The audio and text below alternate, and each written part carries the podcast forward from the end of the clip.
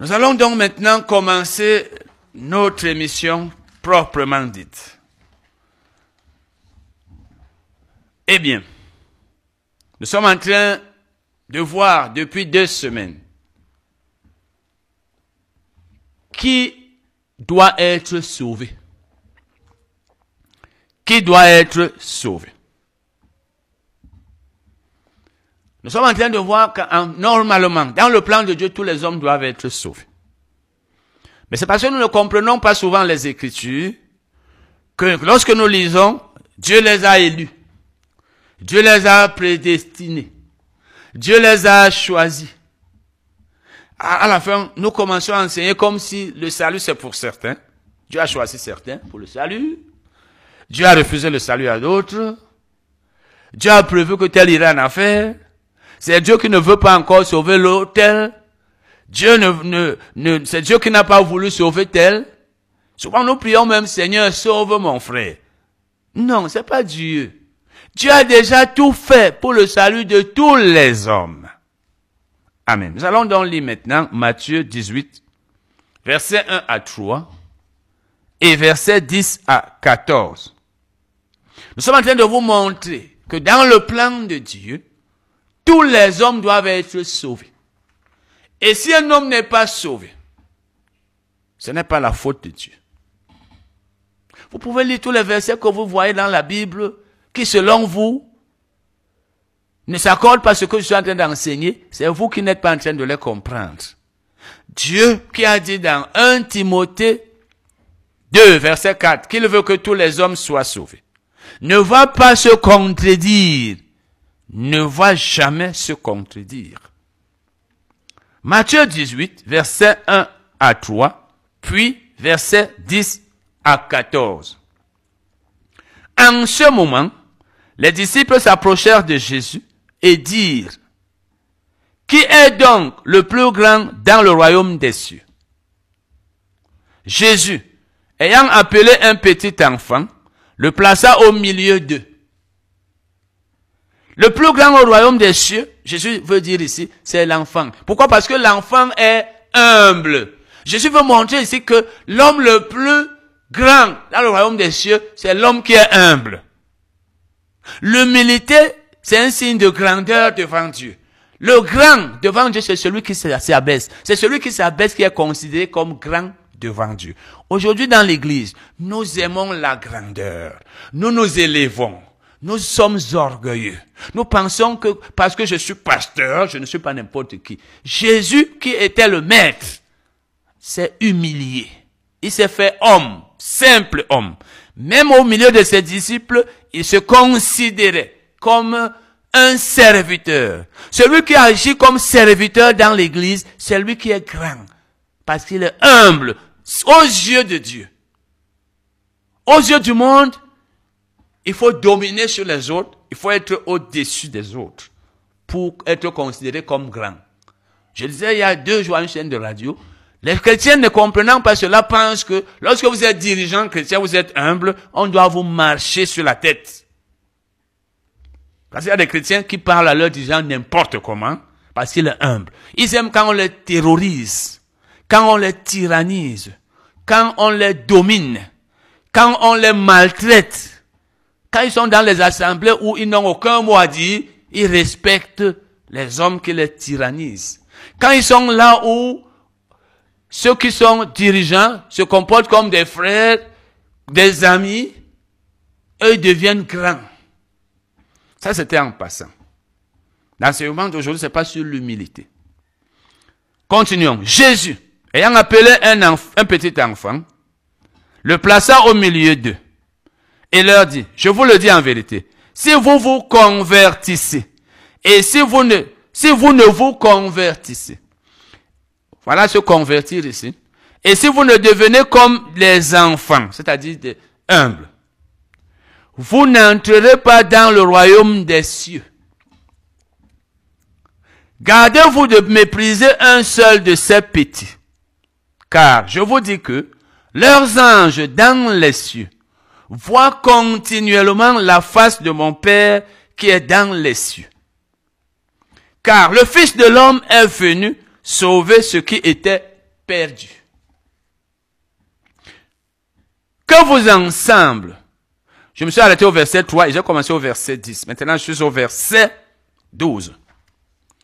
Que vous ensemble, si un homme a 100 brebis et que l'une d'elles s'égare, ne laisse-t-il pas les quatre, les 90, les 99 autres sur les montagnes pour aller chercher celle qui s'est égarée? Et s'il la trouve, je vous le dis en vérité, elle lui cause plus de joie que les 99 qui ne se sont pas égarés. Il conclut en disant, de même, ce n'est pas la volonté, c'est ça qui nous intéresse le plus ici, ce n'est pas la volonté de votre Père qui est dans les cieux qu'il se perde un seul de ses petits. Ce n'est pas la volonté de Dieu qu'un seul de ses enfants se perde. Ça veut dire, la volonté de Dieu est que tous ces enfants-là soient sauvés. Et si Dieu veut que tous les enfants soient sauvés, alors il veut que tous les êtres humains, même les adultes, soient sauvés. Parce qu'une fois qu'une personne est sauvée étant enfant, elle le sera continuellement jusqu'à la mort, en principe. Donc, Dieu ne peut pas vouloir que l'enfant ne se perde pas, mais que plus tard, étant adulte, il se perde. Donc, c'est pour dire que Dieu veut que tous les hommes soient sauvés. Il ne veut pas qu'un seul se perde. Et c'est pourquoi nous devons toujours nous poser la question de savoir si notre frère tel, notre ami tel, notre voisin, notre collègue, serait sauvé s'il mourait aujourd'hui. Si telle personne que nous connaissions a été sauvée, celle-là qui est décédée, cela doit attirer notre attention sur le fait que nous devons faire tout ce qui est possible pour que ceux qui sont autour de nous soient sauvés comme nous le sommes. Luc 15, verset 7 verset 1 à 7. Luc 15, verset 1 à 7. Tous les publicains et les gens de mauvaise vie, les gens de mauvaise vie, c'est-à-dire les pécheurs, s'approchaient de Jésus pour l'entendre. Et les pharisiens et les scribes murmuraient, disant, et le murmure sont des péchés, hein? J'espère que vous le savez, frères et sœurs. Les gens qui ont murmuré là, dans les assemblées, le pasteur là, on murmure. Le pasteur dit quelque chose, on murmure. Le, le, dirigeant fait quelque chose, on murmure par derrière. Le pasteur, hein, ce qu'il a fait là, hein, vraiment, ce n'est pas bien. Moi, je ne suis pas d'accord avec lui. Les murmures. Et ça attire les malédictions chez beaucoup de chrétiens. Parce que les gens pensent que la malédiction, c'est pas c'est quelque chose. La malédiction, c'est quoi? C'est ce malheur qui va t'arriver cette, cette, cette, absence de présence de Dieu dans certaines de tes affaires parce que tu n'obéis pas. La malédiction vient du fait de la désobéissance, du péché. Les chrétiens aiment beaucoup murmurer. Ça me rappelle, il y a quelques jours, un frère me disait, oh, tu sais, il y a les frères même qui appellent souvent, qui se plaignent de ceci, cela, toujours en train de murmurer, même là où on leur enseigne, ne murmurez pas. Même si leur pasteur leur dit, s'il y a quelque chose qui ne va pas, venez me dire, si vous n'êtes pas d'accord avec moi quelque, part, ou alors vous avez un conseil à donner, venez me voir. Si vous n'êtes pas satisfait dans tel domaine ici dans euh, l'assemblée, même s'ils sont dans les assemblées où le pasteur les comprend et veut qu'ils le comprennent, ils sont toujours en train de murmurer, murmurer, pas tous bien sûr, les pécheurs. Alors, ils étaient en train de murmurer, les pharisiens et les scribes, disant, cet homme accueille des gens de mauvaise vie et mange avec eux. Mais il leur dit cette parabole. Jésus donc, sachant qu'ils étaient en train de murmurer, leur dit cette parabole. Quel homme d'entre vous, s'il a cent brebis et qu'il en perde une, ne laisse les 99 autres dans le désert pour aller après celle qui est perdue. jusqu'à ce qu'il la retrouve? Ça veut dire il va, il va tout faire pour la retrouver. Lorsqu'il l'a retrouvée, il la met avec joie sur ses épaules et, de retour à la maison, il appelle ses amis et ses voisins et leur dit, Réjouissez-vous avec moi, car j'ai retrouvé ma brebis qui était perdue. Voici donc maintenant. La conclusion, et c'est là où nous trouvons l'enseignement que je veux que vous receviez ce soir, dans ce passage. De même, je vous le dis, il y aura plus de joie dans le ciel pour un seul pécheur qui se repent que pour 99 justes qui n'ont pas besoin de repentance. Donc, qu'est-ce que ça veut dire? Ça veut dire que même si un million de personnes sont sauvées, et qu'il n'y ait que deux qui ne le soient pas, ou mille, Dieu veut que les mille aussi soient sauvés.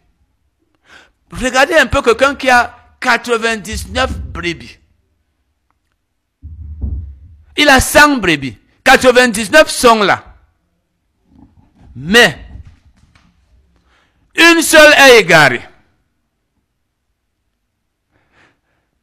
Regardez même ici, même pour le cas des, hommes. Il dit, il y a plus de joie pour la, centième personne. Le centième, la centième personne, ou donc le, le pécheur qui est sauvé qu'il y a plus de joie que pour les 99 justes qui en sont déjà sauvés.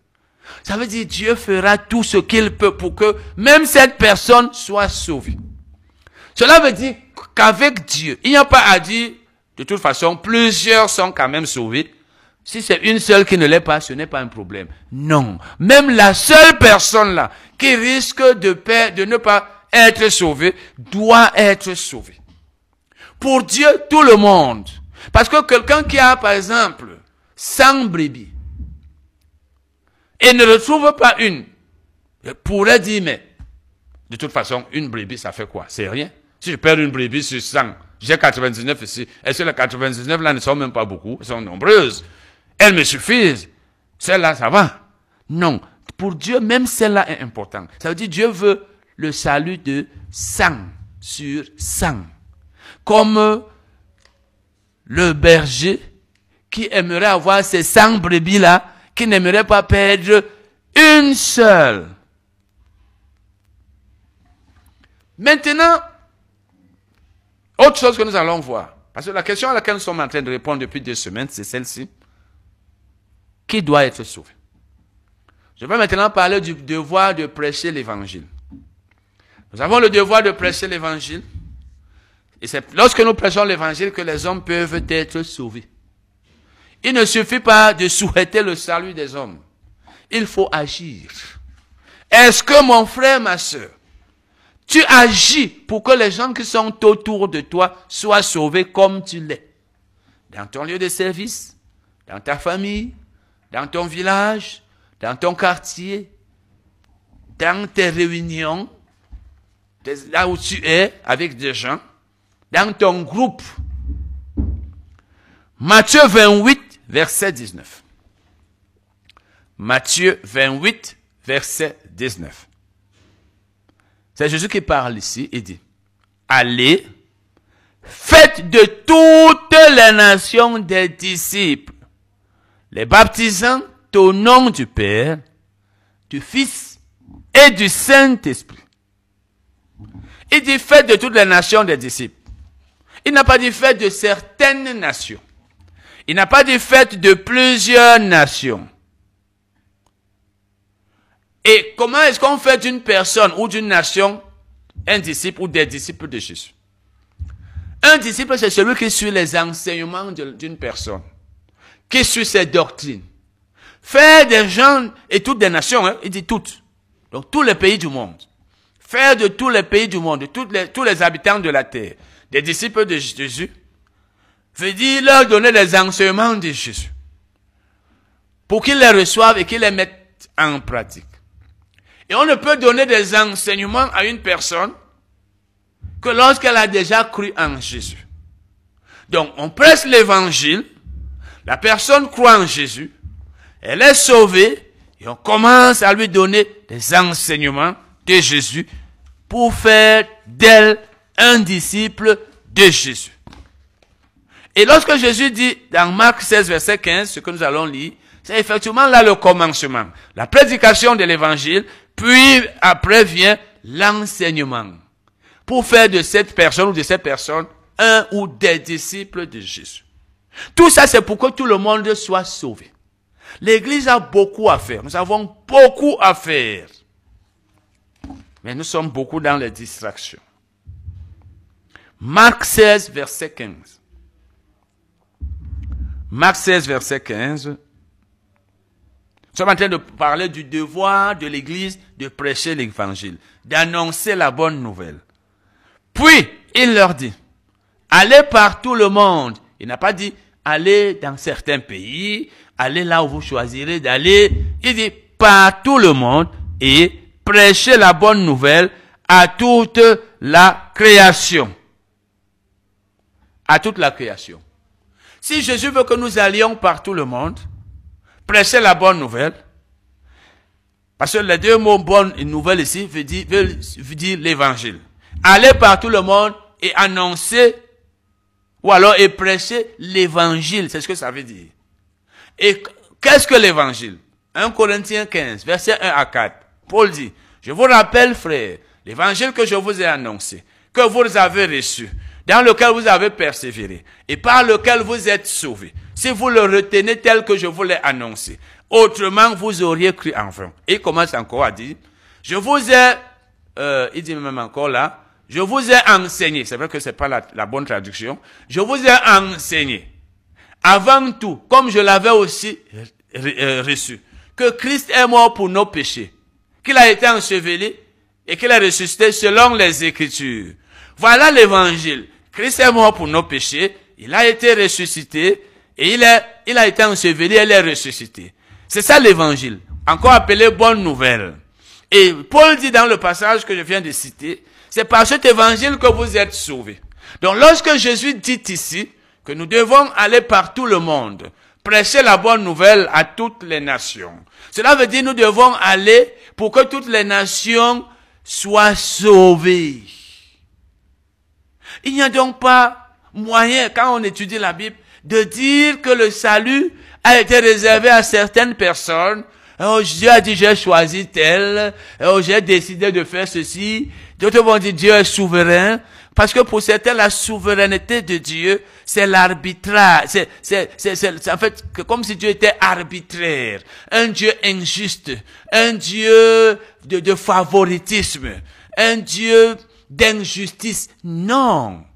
Dieu est souverain. Mais dans sa souveraineté, il veut le bien de tous. Il veut le salut de tous. Il ne choisit pas les uns pour le salut, pour exclure ou rejeter les autres. L'Église a beaucoup à faire. Nous sommes là dans les choses qui ne sont pas utiles très souvent, alors qu'il y a le, le plus important, c'est le salut. Mais allons lire maintenant Romains 10, versets 13 et 14. Romains 10, versets 13 et 14. Car quiconque invoquera le nom du Seigneur sera sauvé. Ça, c'est la fin, hein. Que quand tu invoques le nom du Seigneur, que tu es sauvé. Mais avant ça, il y a des choses qui doivent se passer. Donc, c'est pas l'invocation du nom du Seigneur que le processus s'arrête. Parce que après cette invocation, on est sauvé. Mais avant ça, il y a autre chose. Comment donc invoqueront-ils celui en qui ils n'ont pas cru? Ça veut dire, avant qu'ils n'invoquent le nom du Seigneur, il faut qu'ils croient en lui. Et comment croiront-ils en celui dont ils n'ont pas entendu parler? Ça veut dire, ils doivent d'abord entendre parler de lui avant de croire en lui. Et comment en entendront-ils parler s'il n'y a personne qui prêche? Ça veut dire il faut qu'on leur prêche l'évangile pour qu'ils entendent parler de Jésus. Voilà donc le processus. On prêche l'évangile, les gens entendent parler de Jésus. Lorsqu'ils entendent parler de lui, ils croient en lui. Et lorsqu'ils croient en lui, ils invoquent son nom. Et quand ils invoquent son nom, ils sont sauvés. Ça commence par la prédication de l'évangile. Pas de prédication, pas de salut. Si les hommes ne sont pas sauvés, souvent c'est parce que nous ne prêchons pas l'évangile. Est-ce que tu prêches l'évangile? Est-ce que tu annonces la bonne nouvelle à ceux qui ne l'ont pas encore entendu? Ou même qui l'ont entendu, peut-être tu ne sais même pas, mais tu, ils ne sont pas encore sauvés. Les pasteurs doivent attirer l'attention des chrétiens sur ces choses. Plutôt que de rester là, comme certains, à chercher l'argent, à organiser des programmes de délivrance des chrétiens pour gagner beaucoup d'argent à, organiser les réunions de déclaration de prophétie et autres, des fausses prophéties. À organiser des programmes qui n'ont pas de sens. Ça ne veut pas dire que tous le font, ou ça ne veut pas dire non plus que ce n'est que ce que nous faisons. Mais je dis que nous devons être conscients du fait que tant que l'évangile n'est pas prêché, les hommes ne seront pas sauvés. L'évangile, on ne le prêche pas pour faire d'une personne un membre d'une assemblée qu'on a choisi. Parce que c'est ce que certains d'entre nous nous faisons. On prêche l'évangile pour remplir l'assemblée. Parce qu'on veut les membres. Et si on veut les membres, c'est parce qu'on veut l'argent et on fait l'honneur et la gloire. Parce qu'après, on va dire, nous avons 100 membres. Nous avons 1000 membres. Je suis béni, j'ai beaucoup d'argent. Les membres donnent de l'argent. Et c'est pourquoi on cherche beaucoup les membres aujourd'hui. L'évangile a pour but ou alors l'évangélisation, celui qui prêche, doit avoir pour but de remplir l'église universelle, comme Reinhard de, de, de, de l'Allemagne, Bronke disait. Il dit, vider l'enfer et remplir le ciel. On prêche l'évangile pour que les gens se détournent du diable, pour aller vers Jésus et soient sauvés. On ne cherche pas à savoir dans quelle assemblée seront l'essentiel qu'ils soient dans une bonne assemblée, et il y en a. On ne prêche pas l'évangile pour chercher les membres. Aujourd'hui, quand on ouvre une assemblée quelque part, on commence à chercher les membres. Et quand il y a un programme regroupant plusieurs églises, les gens se disputent les membres. Ils veulent en faire les membres de leur assemblée, parce qu'ils veulent l'argent. Nous allons lire nous allons voir maintenant que Jésus attire tous les hommes. C'est pour vous montrer que Jésus veut le salut de tous les hommes. Parce que lorsqu'il attire, c'est pour qu'il soit sauvé. Lorsqu'il attire un homme, c'est pour qu'il soit sauvé. Tout ça, c'est pour que vous voyez que tous les hommes doivent être sauvés. Vous savez, il y en a maintenant, si je n'avais donné tous ces versets que je suis en train de donner, et même après que je les aurais donnés, pourrait venir dire, mais la Bible dit que j'ai choisi tel, j'ai rejeté tel. J'ai haï Jacob, j'ai rejeté cela. J'ai aimé tel. C'est parce que les gens prennent toujours un verset de la Bible et veulent nous faire croire que tous les autres versets qui disent autre chose que ce qu'ils pensent de ce verset, qu'ils interprètent mal, tout ce que les versets là disent, on doit jeter ça. Jean 6, verset 44. Donc ne venez pas nous dire j'ai aimé Jacob, j'ai fait ceci, j'ai haï tel. Il faut bien étudier cela. Nul ne peut venir à moi si le Père qui m'a envoyé ne l'attire et je le ressusciterai au dernier jour.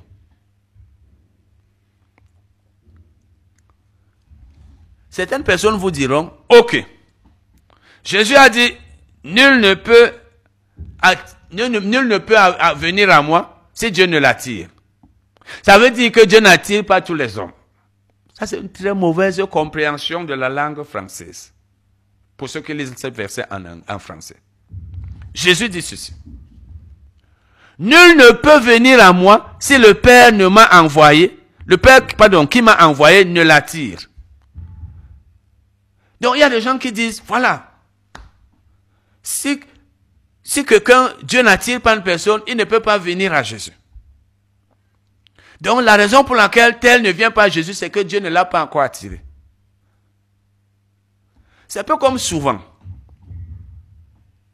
Lorsque j'enseigne certaines personnes, et je, je parle d'un certain nombre de choses positives dans ma vie, il y a des gens qui me disent, frère Titi, tu n'es pas parfait. Ou alors, ne pense pas que tu connais tout. Tu veux montrer que tu connais tout. Vraiment, le niveau de français d'une personne lorsqu'il est bas. Et plusieurs personnes m'ont eu, ont me dire cela. Frère, si par exemple un élève vous dit, ah, je suis fort en maths, hein? c'est un exemple. Je suis fort en maths, je suis fort en physique, j'ai telle telle note. Vraiment, mon, le professeur de physique m'a donné 18, l'autre de maths m'a donné ceci. Il n'a parlé que des maths et des physiques. Mais ne va pas lui dire que tu veux alors montrer que tu es fort dans toutes les matières. Est-ce qu'il a parlé des autres? Quand quelqu'un parle de ce qui est bien en lui, ça ne veut pas dire qu'il est, positif dans tous les domaines. Ne regarde pas le côté dont il n'a pas parlé. La chose dont il n'a pas parlé. Regarde, est-ce qu'il manque? Quand il dit qu'il a telle note en physique, telle en chimie. Quand quelqu'un dit, voici ce qui est bien en moi imite-moi dans tel domaine. J'ai fait telle chose, j'ai réussi. Ça ne veut pas dire qu'il a réussi dans, tout toute sa vie, dans tous les domaines. Il parle du domaine où il a réussi. Il n'a pas parlé de, de l'autre où il n'a pas réussi. Paul, lorsqu'il parle dans la Bible, nous dit, soyez mes imitateurs. Et il cite les, les, les points positifs. Il dit, voici ce que j'ai fait. Je n'ai pas fait ceci au milieu de vous.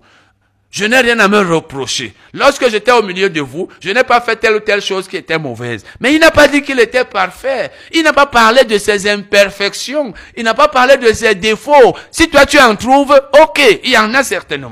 Parce que toute personne n'est parfait. Mais il n'a pas parlé. Mais quand tu as dit Paul, donc tu veux dire que tu es parfait, et les ignorants sont toujours en train de dire, tu penses que tu es parfait, tu veux dire que tu connais tout, alors que tu ne l'as pas dit. Si quelqu'un dit qu'il connaît les maths, la physique, ça ne veut pas dire qu'il connaît tout. Effectivement, s'il ne parle pas des autres, ça veut dire qu'il ne connaît pas là-bas. Donc c'est la même chose ici. Jésus dit, nul ne peut venir à moi si le Père ne l'a attiré. Ça ne veut pas dire que ceux qui ne viennent pas à Jésus n'ont pas été attirés. Non, il ne parle que de ceux qui viennent à lui. Il veut dire ceci. Pour qu'une personne vienne à moi, il faut que Dieu l'attire. Une personne ne peut pas venir à moi si Dieu ne l'a pas attiré. Mais ça ne veut pas dire que Dieu attire certains et n'attire pas d'autres. Ça ne veut pas dire que celles qui ne sont pas venues à lui n'ont pas été attirées. Il n'a pas parlé d'elles, ces personnes-là.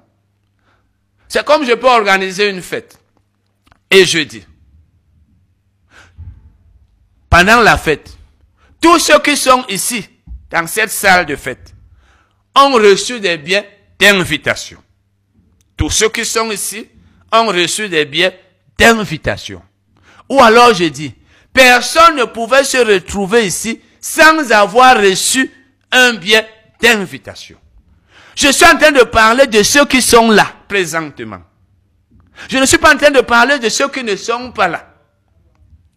Donc quand je le dis, cela ne veut pas dire que ceux qui ne sont pas là ou alors tous ceux qui ne sont pas là n'ont pas reçu de bien. Non, je n'ai pas parlé d'eux.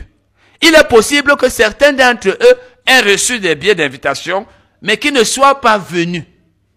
Je n'ai pas fait allusion à eux. Je suis seulement en train de dire, les dix personnes qui sont ici, ou les cent, ou les mille, ont reçu des billets d'invitation. C'est pourquoi elles sont là. Si elles n'avaient pas reçu de billets d'invitation, elles n'y seraient pas. Donc c'est d'elles que je parle. Quant à celles qui ne sont pas là, je n'ai rien dit à leur sujet. Je n'ai rien dit à leur sujet. Il est donc possible que parmi celles qui ne sont pas là, il y en ait qui a reçu des billets d'invitation, mais qui a refusé de venir. Il est même possible que toutes les personnes absentes aient reçu des billets d'invitation. Parce que le fait que je dise que Personne ne peut venir ici s'il n'a pas été invité. Ne peut pas dire que ceux qui ont été invités obligatoirement vont se retrouver là. Non, ils peuvent refuser. Et nous allons donc lire maintenant un autre verset. J'ai un, certain, un certain nombre d'exhortations que je suis en train d'adresser à certains frères d'un groupe, du groupe de notre ministère depuis aujourd'hui. Je voudrais leur dire ces choses à parler du niveau. Vous savez, quand notre niveau de compréhension de la langue en laquelle la Bible est écrite, quand notre niveau est donc bas, nous ne comprenons pas beaucoup de versets dans la Bible.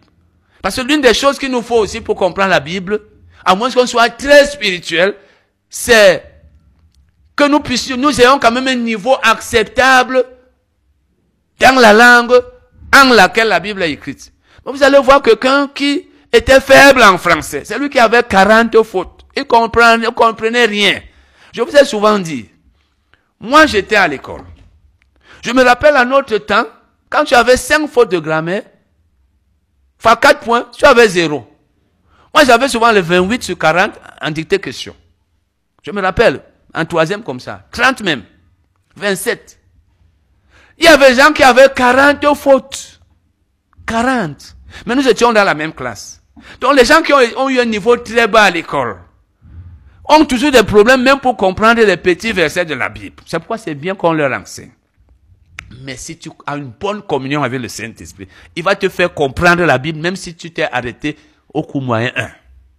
Même si tu t'es arrêté au cours élémentaire 1. Malheureusement, certains d'entre nous, niveau scolaire, zéro, sinon nul.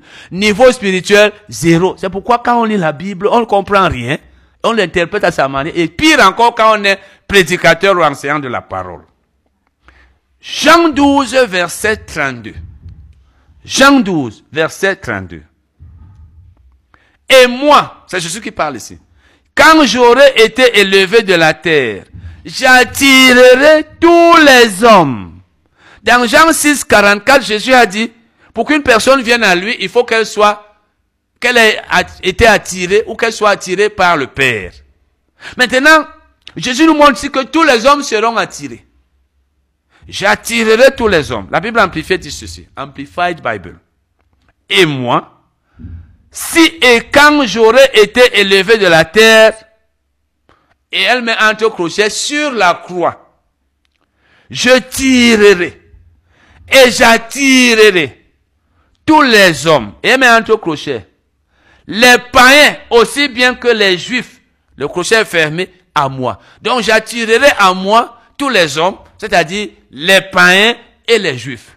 Jésus a donc promis qu'une fois crucifié, il attirerait à lui tous les hommes. Et il ne les attirerait pas pour qu'ils fussent condamnés, c'est pour qu'ils fussent sauvés. Parce que dans le plan de Dieu, tous les hommes doivent être sauvés. Vous voyez donc, frère, que le fait que la Bible dise que, Nul ne peut venir à Jésus sans que Dieu ne, l'ait attiré. Ne veut pas dire que ceux qui ne viennent pas à lui n'ont pas été attirés. Et on verra que Jésus a donné la parabole de ceux qui ont été invités à une fête. Certains sont venus, d'autres ne sont pas venus. Quand quelqu'un ne vient pas à une fête, l'autre vient. Celui qui n'est pas venu, il ne va pas jouir de ce qu'on a donné là-bas. Ce n'est pas parce qu'on ne l'a pas invité. Donc on peut inviter quelqu'un à une fête, il refuse de venir et c'est ce qui arrive à ceux qui ne sont pas sauvés. Ce n'est pas Dieu qui refuse de les inviter.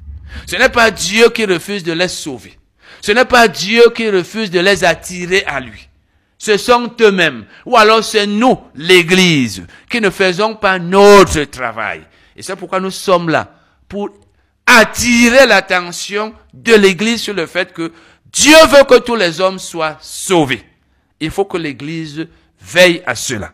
Ne sois pas pasteur seulement pour gagner de l'argent pour euh, et tout pour manipuler, pour être riche. Le gain des âmes est très important. Le salut des hommes est la chose la plus importante. Prenons garde. Faisons notre travail. Et Dieu sera glorifié et les hommes seront sauvés. Amen.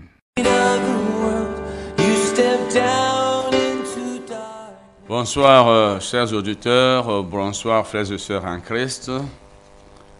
Bonsoir, chers téléspectateurs. Vous savez, cette émission est aussi transmise sur Facebook en direct. Et peut-être ne le saviez-vous pas. Je vais donc euh, vous donner, en fait, vous dire quoi ce que vous devez faire. C'est RAD en, en, en caractère d'imprimerie, en lettres majuscules, si vous voulez. RAD FM. RAD, c'est R-A-D. R-A-D, vous laissez un espace. FM 89.3. RAD FM 89.3. Vous pouvez visionner même en direct et même après. Je vous ai donc le bienvenu à cette émission d'enseignement de la parole de Dieu. Nous allons commencer ce soir une nouvelle série d'enseignements. Nous allons commencer ce soir un nouvel enseignement. Le thème c'est qui doit être sauvé Qui doit être sauvé Cette question, nous allons y répondre en donnant des enseignements. Pourquoi ai-je posé ou pourquoi suis-je en train de poser cette question? C'est parce que nous ne nous entendons pas aujourd'hui sur les personnes destinées à être sauvées. Les personnes qui ne devront pas être condamnées après le jugement. Vous savez, le Seigneur Jésus a dit ceci dans Marc 16, verset 16. Celui qui croira et qui sera baptisé sera sauvé. Mais celui qui ne croira pas sera condamné. Il y a donc deux groupes de personnes. Celles qui seront condamnées et celles qui seront sauvées. Deux groupes. Le groupe des sauvés et le groupe des condamnés. Qui sera donc condamné après le jugement? Qui sera sauvé? Les uns disent c'est tel et tel. Les autres disent c'est tel et tel. Pour certains, il y en a qui doivent être sauvés. Dieu a décidé que tel et tel doivent être sauvés. Pour certains. Dieu a dit tel autre ne doit pas être sauvé. Il a exclu certains du salut. Il a destiné certains à l'enfer. Il a choisi certaines personnes. Pour d'autres, ce n'est pas le cas. Vous allez vous rendre compte qu'aujourd'hui, nous avons même un séminaire sur le chrétien la politique. En fait, le, rôle du chrétien, le rôle de l'Église dans une nation. Nous avons une série de séminaires depuis quelques mois, environ deux mois. Nous allons continuer ça le 28 de ce mois. Alors, qu'est-ce qui se passe donc aujourd'hui? Il y a des gens qui vous disent, un chrétien ne doit pas faire de la politique. Parce que les politiciens sont destinés à l'enfer. Ils sont destinés à la condamnation. Finalement, qui dit la vérité? Puisqu'il y en a qui disent, Dieu a choisi certaines personnes pour le salut, il a exclu les autres du salut. Nous allons donc répondre à ces questions en donnant ces enseignements-ci que je commence à donner ce soir. Nous allons commencer à voir les versets que, que nous ne comprenons pas bien. Les versets mal interprétés, mal compris. Vous savez, Jésus a dit dans Matthieu 22, verset 29, vous vous trompez. Il a dit au, au, vous vous trompez. Parce que vous ne comprenez ni les Écritures, ni la puissance de Dieu vous vous trompez ou alors vous êtes égaré. Vous êtes dans l'erreur. Quand on ne comprend pas les Écritures, on s'égare. Et c'est parce que nous ne comprenons pas les Écritures, c'est-à-dire la parole de Dieu, que certains disent aujourd'hui, tous les hommes ne peuvent pas être sauvés, etc. Mais moi, je vous dis, Dieu n'a pas choisi des gens. Je vous donne déjà la réponse. Dieu n'a pas choisi des personnes qui doivent être sauvées. C'est surtout si tout dépendait de Dieu. Tous les hommes, même ces politiciens que nous condamnons, que nous avons exclus, nous, les hommes, et non pas Dieu, du salut, devraient être sauvés. Même les voleurs. Le salut, c'est pour tout le monde. Je vous donne déjà la réponse. Et nous allons maintenant vous le prouver par les Écritures pendant cette série d'enseignements. Afin que vous ne soyez pas là en train de dire, tel n'est est exclu du salut, Dieu ne l'a pas encore choisi, c'est que c'est Dieu qui ne veut pas encore, quand le Seigneur le voudra. C'est des expressions qu'on entend aujourd'hui dans l'église. Quand le Seigneur voudra, il sauvera tel. Il, n'a pas encore sauvé tel. Il n'a pas encore appelé tel. Il n'a pas encore eu la. Pas, c'est pas Dieu qui empêche le salut des hommes. Nous allons donc parler des versets mal compris, mal interprétés. Et en passant, je vous dis que j'ai écrit un livre il y a plusieurs années, un petit livre sur le thème Dieu a-t-il refusé le salut à certaines personnes? Nous allons voir un passage où la Bible parle de 144, je veux dire de 144 000 personnes. Et certains d'entre nous disent, ce sont ces personnes qui doivent être sauvées parce que Dieu les a choisies. Apocalypse 7, versets 2 à 4. Apocalypse 7, versets 2 à 4. C'est Jean qui parle ici. Et je vis un autre ange qui montait du côté du soleil levant et qui tenait le sceau du, du Dieu vivant. Et il cria d'une voix forte aux quatre anges à qui il avait été donné de faire du mal à la terre et à la mer. Et il dit, ne faites point de mal à la terre, ni à la mer, ni aux arbres, jusqu'à ce que nous ayons marqué, il faut bien noter ici, jusqu'à ce que nous ayons marqué du sceau le front des serviteurs de notre Dieu. Donc nous allons marquer, le, leur front du sceau de Dieu. Et j'ai entendu le nombre de ceux qui avaient été marqués du sceau. 144 000 de toutes les tribus des fils d'Israël. Voilà donc ce passage. Voilà ce passage. Eh bien, frères et sœurs,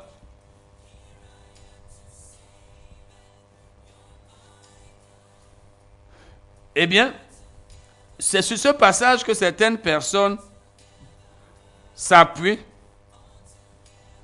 pour dire, c'est sur ce passage que certaines personnes s'appuient pour dire que, eh bien, seules 144 000 personnes seront sauvées. 144 000 personnes seront sauvées. Or, la Bible précise que ces 144 000 personnes venaient des 12 tribus du peuple d'Israël. Elles ne venaient pas de tout le monde entier. Et là, comme si c'était 12 tribus, ça donnait 144 000 parce que 12, c'était 12 000 personnes par tribu. 12 000 fois 12, ça fait 144 000. Donc, elle ne dit pas que ces personnes venaient de tout le monde entier. Maintenant, nous allons lire Apocalypse 7, verset 9 et verset 13 à 15. Jean, après avoir vu 144 000 personnes, a vu d'autres personnes qui étaient aussi sauvées.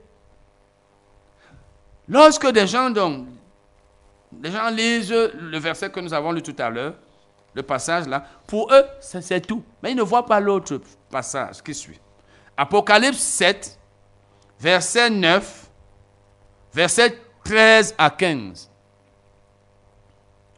Après cela, je regardais et voici, il y avait une grande foule que personne ne pouvait compter. Il dit bien après cela. Donc après avoir vu les 144 000, parce que nous avons vu du verset 2 au verset 4, il parle de 144 000. Maintenant, verset 9, verset 13 à 15, il dit après avoir vu 144 000 personnes, j'ai vu d'autres, une grande foule que personne ne pouvait compter, de toute nation. Là, ce n'est plus, ce n'est pas seulement les, tribus d'Israël. Ce n'est plus la nation d'Israël. De toute nation, de toute tribu, de tout peuple et de toute langue. Ils se tenaient devant le trône et devant l'agneau, c'est-à-dire devant Jésus, revêtus de robes blanches et des palmes dans leurs mains. Et l'un des vieillards prit la parole et me dit, ceux qui sont revêtus de robes blanches, qui sont-ils et d'où sont-ils venus? Je lui dis, mon Seigneur, tu le sais. Et il me dit, ce sont ceux qui viennent de la grande tribulation. Ils ont lavé leurs robes Et les ont blanchis dans le sang de l'agneau, c'est-à-dire dans le sang de Jésus. C'est pour cela qu'ils sont devant le trône de Dieu. Et le servent jour et nuit. Donc c'était des serviteurs de Dieu. Dans son temple. Celui qui est assis sur le trône, c'est-à-dire Dieu, dressera sa tente sur lui. Celui qui est assis sur le trône dressera sa tente sur lui. Je vais lire ça dans une autre version, la version King James. Et celui qui est assis sur le trône habitera au milieu d'eux. Donc Dieu habitera au milieu d'eux. Donc ces personnes-là aussi étaient sauvées. Et vous savez, Jean parle ici des choses qu'il a vues à l'avance, mais qui en réalité ne se sont pas encore accomplies. Jean a donc reçu ici une parole de sagesse. Vous savez, la Bible en parle. La Bible parle des neuf dons du Saint-Esprit dans 1 Corinthiens 12, versets 7 à 11. Parmi les dons du Saint-Esprit, il y a la parole de sagesse. La parole de sagesse, c'est la révélation donnée à un homme des faits futurs. Donc Dieu te révèle les choses futures. Toi, tu les vois maintenant alors qu'elles ne se sont pas encore accomplies. Donc quand Jean dit ici qu'il avait vu, effectivement il avait vu, mais Dieu lui avait montré des choses qui vont se passer. Lui parle aussi au passé, il avait vu, mais nous on verra. On n'a pas encore vu, mais on croit, parce que Jean l'a dit, et c'est dans la Bible. Donc Jean a reçu une parole de sagesse, lui révélant les faits futurs. Des faits futurs. Donc Dieu siégera, Dieu habitera au milieu de ces gens-là. Donc vous voyez ici que le verset 15 que nous venons de lire s'accorde avec le verset 3 du chapitre 3 qu'on a lu tout à l'heure. Lisons maintenant un autre passage. Apocalypse 21, verset 1 à 3. Puis je vis un nouveau ciel et une nouvelle terre, car le premier ciel et la première terre avaient disparu, et la mer n'était plus. Et je vis descendre du ciel, d'eau près de Dieu, la ville sainte, la nouvelle Jérusalem, c'est-à-dire c'est l'église hein, qui est appelée ainsi. Donc l'ensemble des personnes sauvées, préparées comme une épouse qui s'est parée pour un époux. Vous savez, l'église est appelée l'épouse du Seigneur. Et l'église, c'est l'ensemble de tous ceux qui se sont repentis, qui ont cru au Seigneur Jésus et qui, par conséquent, sont sauvés. Et j'entendis du trône une forte voix qui disait, Voici le tabernacle de Dieu avec les hommes. Donc voici la maison de Dieu. Et vous savez, dans le Nouveau Testament, l'Église est appelée la maison de Dieu. Il habitera avec eux. Donc Dieu habitera avec l'Église, avec les chrétiens, avec les croyants, avec les enfants de Dieu, avec ses enfants. Il habitera avec eux et il sera son peuple et Dieu lui-même sera avec eux. Nous allons maintenant rentrer à Apocalypse 7. Apocalypse 7, versets 16 et 17. Ils n'auront plus faim, ils n'auront plus soif, et le soleil ne les frappera point, ni aucune chaleur. Pourquoi? La Bible dit, car l'agneau, c'est-à-dire Jésus, l'agneau qui est au milieu du trône les paîtra comme un berger qui paie son troupeau, qui paie ses brebis. Comme la Bible dit, Pierre a dit cela dans 1 Jean, je veux dire, dans 1 Pierre 5, verset 2, paissez le troupeau de Dieu. Comme Jésus a dit à Pierre lui-même, paie mes agneaux, paie mes brebis. La Bible dit donc c'est que Jésus paîtra l'Église, il paîtra les croyants. Et les conduira aux sources des eaux de la vie. Et Dieu essuiera toute l'âme de leurs yeux. La Bible parle donc ici des croyants. Et maintenant, relisons Apocalypse 7, verset 9. pour voir leur nombre. Après cela, je regardais et voici, il y avait une grande foule que personne ne pouvait compter, de toute nation, de toute tribu, de tout peuple et de toute langue. Donc les Camerounais étaient là, les Allemands, les Américains, tous. Ou si vous voulez maintenant, on doit même dire, ils seront là. Ils se tenaient devant le trône et devant l'agneau, revêtus de robes blanches et des palmes dans leurs mains.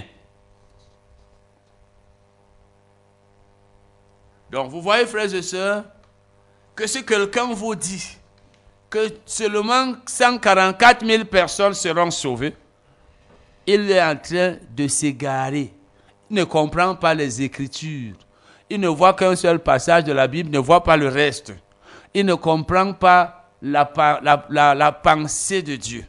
Il ne connaît pas le conseil de Dieu. Oh, il faut connaître tout, tout le conseil de Dieu, toute la pensée de Dieu, tout ce que Dieu dit au sujet d'un enseignement ou même d'un thème avant de pouvoir tirer des conclusions. Et puis, si 144 000 personnes seulement devaient être sauvées, frère, pensez-vous que ce chiffre ne soit pas encore atteint jusqu'aujourd'hui? Depuis que Jésus est monté au ciel, plus de 144 000 personnes ont déjà été sauvées. Mais, dans ce cas donc, si c'est le cas comme Paul le disait aux Corinthiens, dans ce cas, mangeons, buvons. S'il n'y a pas de résurrection des morts, vraiment, nous sommes les hommes les plus malheureux de ce monde. Donc, si c'est le cas, si ce ne, ce sont que 444 000 personnes, mais nous nous perdons le temps à servir encore Dieu, à croire en Jésus. Vous voyez donc que. Donc, et ce, ce, ce, verset-là que nous avons lu en second Dieu vous aidera à, à ouvrir les yeux à ces égarés d'une certaine soi-disant église, d'un certain groupe de personnes qui ont même changé certains versets de la Bible, qui disent que 144 000 personnes seulement seront sauvées. Vous allez leur montrer qu'il n'y a pas que 144 000. Il y a beaucoup d'autres dont le nombre ne peut être compté. Ils sont nombreux, ils vont là-dehors, vous disent 144 000 seulement. Nous allons maintenant parler d'un autre faux enseignement, celui sur l'attirance. On dit Dieu n'a pas encore attiré. Quand Dieu n'attire, Dieu n'a pas attiré tel ce quoi il n'a pas été sauvé. Dieu attire certains hommes. Nous allons voir les faux, faux enseignements sur l'appel. On dit Dieu n'a pas appelé certains, ce quoi ne sont pas sauvés. Sur l'élection, sur le choix sur la prédestination. Parce que les notions de choix, de prédestination, d'élection, d'appel, d'attirance sont très confuses dans l'esprit de certains d'entre nous. Lorsque les gens entendent parler du choix, on dit ah, Dieu a choisi. Lorsqu'ils entendent parler de la prédestination, on dit mais Dieu a prédestiné tel. À la fin, c'est comme si Dieu était un Dieu injuste, contredisant. Injuste parce qu'il a choisi, il aurait choisi certains pour le salut et il en aurait exclu d'autres. Contredisant parce que c'est lui qui dit qu'il veut que tous les hommes soient sauvés et c'est lui qui choisit encore les sauver. Non, frère, c'est nous qui ne comprenons pas les Écritures. C'est nous qui ne comprenons pas les Écritures. Nous allons donc lire Romains 8, versets 28 à 30. Romains 8, versets 28 à 30. Nous savons du reste que toute chose concourt au bien de ceux qui aiment Dieu, de ceux qui sont appelés selon son dessein. Voilà le mot appelé ici. Car ceux qu'il a connus d'avance, il les a aussi prédestinés à être semblables à l'image de son Fils, afin que son fils fût le premier-né entre plusieurs frères. Parce que nous sommes des frères de Jésus et il est le premier-né. nous sommes aussi nés de Dieu. Nés d'en haut, là, dans la traduction littérale. Nés d'en haut, nés de Dieu. Mais Jésus est le premier-né. Nous nous sommes venus après. Nous sommes des fils de Dieu, des fils et filles de Dieu, au même titre que Jésus. Continuons donc la lecture. Car ceux qu'il a connus d'avance, il les a aussi prédestinés à être semblables à l'image de son Fils, afin que son Fils fût le premier-né entre plusieurs frères. Et ceux qu'il a prédestinés, il les a aussi appelés. Et ceux qu'il a prédestinés, il les a aussi appelés. Il y en a donc qui disent, Dieu a prédestiné certains, il a appelé certains, il n'a pas prédestiné d'autres, il ne les a pas appelés, c'est pourquoi ils ne sont pas sauvés, c'est pourquoi d'autres ne seront pas sauvés. C'est cet enseignement que certains d'entre nous donnons. Tout ça parce que nous ne savons pas qu'on ne n'interprète pas un verset de la Bible sans chercher à voir s'il s'accorde avec les autres traitant le même sujet, enseignant la même chose, donnant ou alors enseignant la même doctrine, donnant le même enseignement, le même sujet, le même thème. N'interprète jamais un verset de la Bible sans voir s'il y a d'autres qui s'accordent avec lui sans voir si l'enseignement que tu es en train de donner ou ton interprétation est en harmonie avec ce que les autres versets de la Bible enseignent sur ce sujet. Ne sors pas un verset de la Bible de son contexte et de son cadre pour dire la Bible dit qu'il les a appelés. Malheureusement, c'est ce que nous faisons, même nous qui enseignons et qui prêchons. Nous allons donc lire Ephésiens 1, verset 4 5 et 11. Éphésiens 1, verset 4, 5 et 11. Nous allons lire.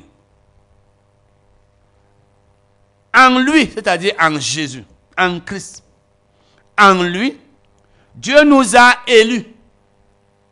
Vous voyez, voilà le mot élection. Voilà le mot élu, qui est le participe passé du verbe élire et qui sont de la même famille que le non-élection. Et nous sommes en train de parler de l'élection. Parce que les gens s'appuient sur les passages bibliques faisant mention de l'élection, de l'appel, du choix, de la prédestination, de l'attirance, pour dire que Dieu a choisi certaines personnes, il a élu d'autres, il n'a pas élu certaines. En lui, Dieu nous a élus. Et dans d'autres versions, vous verrez, que Dieu nous a sélectionnés, ou alors il nous a choisis. Il nous a élus avant la fondation du monde pour que nous soyons saints et irréprochables devant lui. Nous ayant prédestinés. Voilà le mot prédestiné. Nous ayant prédestinés dans son amour à être des enfants d'adoption par Jésus-Christ selon le bon plaisir de sa volonté en lui. Nous sommes aussi devenus héritiers, ayant été prédestinés, suivant la résolution de celui qui opère toutes choses d'après le conseil de sa volonté.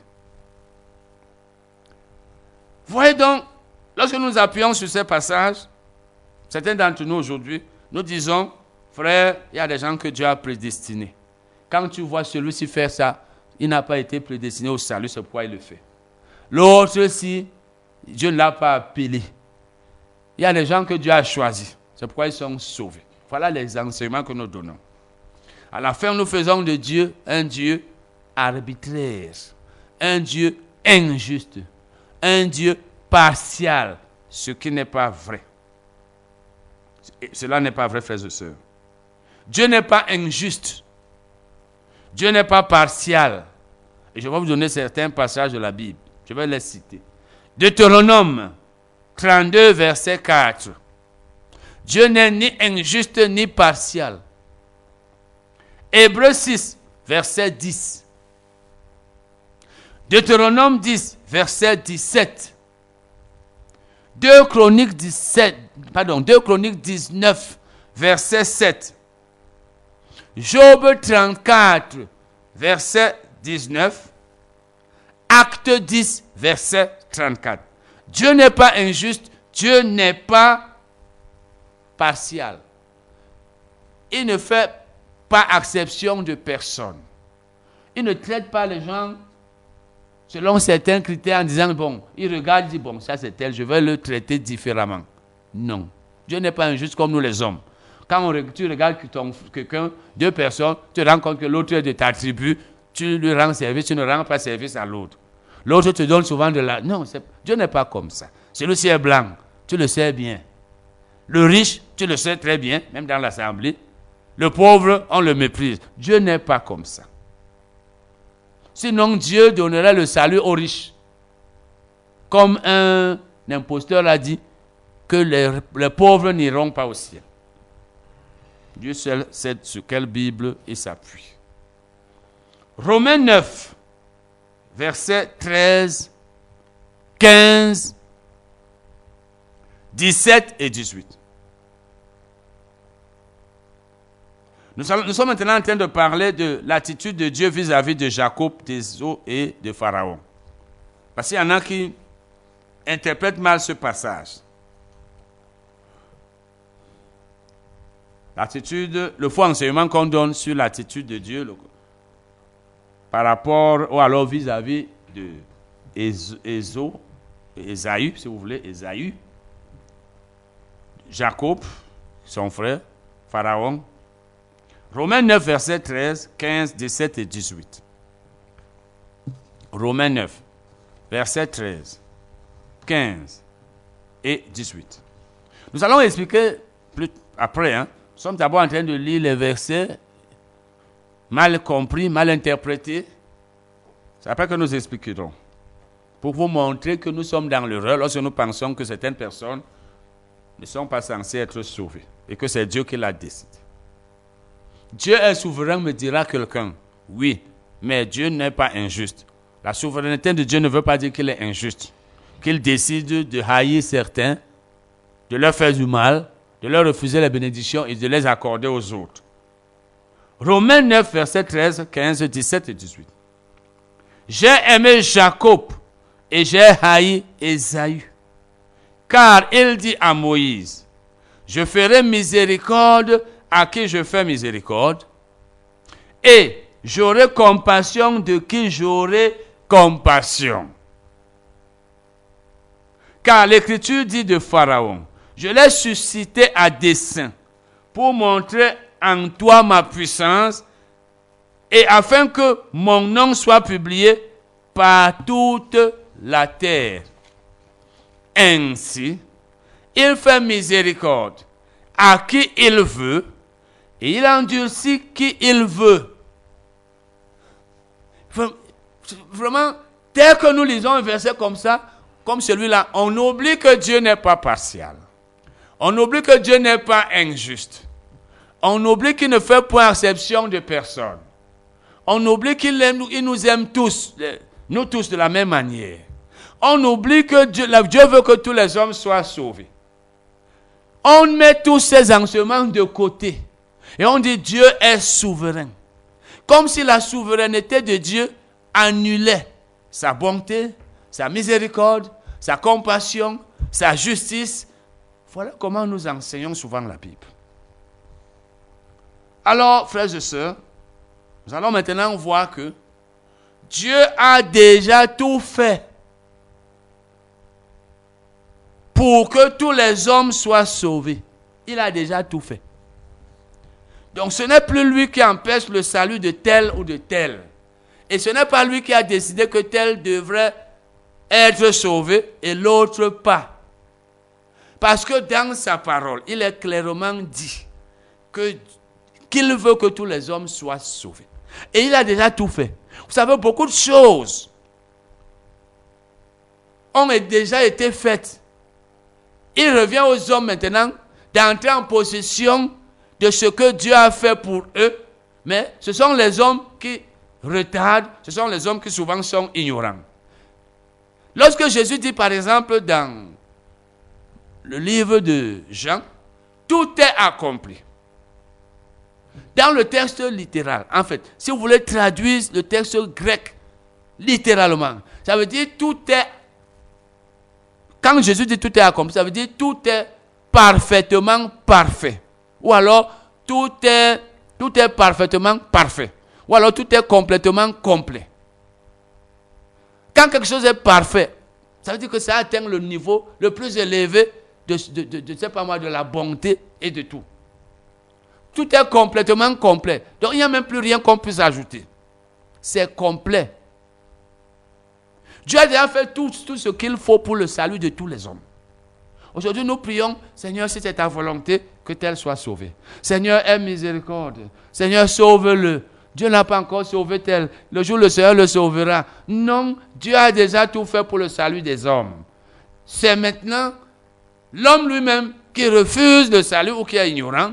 C'est aussi moi, toi, mon frère tel, notre frère tel, notre soeur tel, qui ne n'aidons pas les gens à être sauvés. Parce que nous ne comprenons pas que si nous sommes sauvés, nous devons aider les autres à être sauvés aussi. Tout comme lorsque tu suis les enseignements.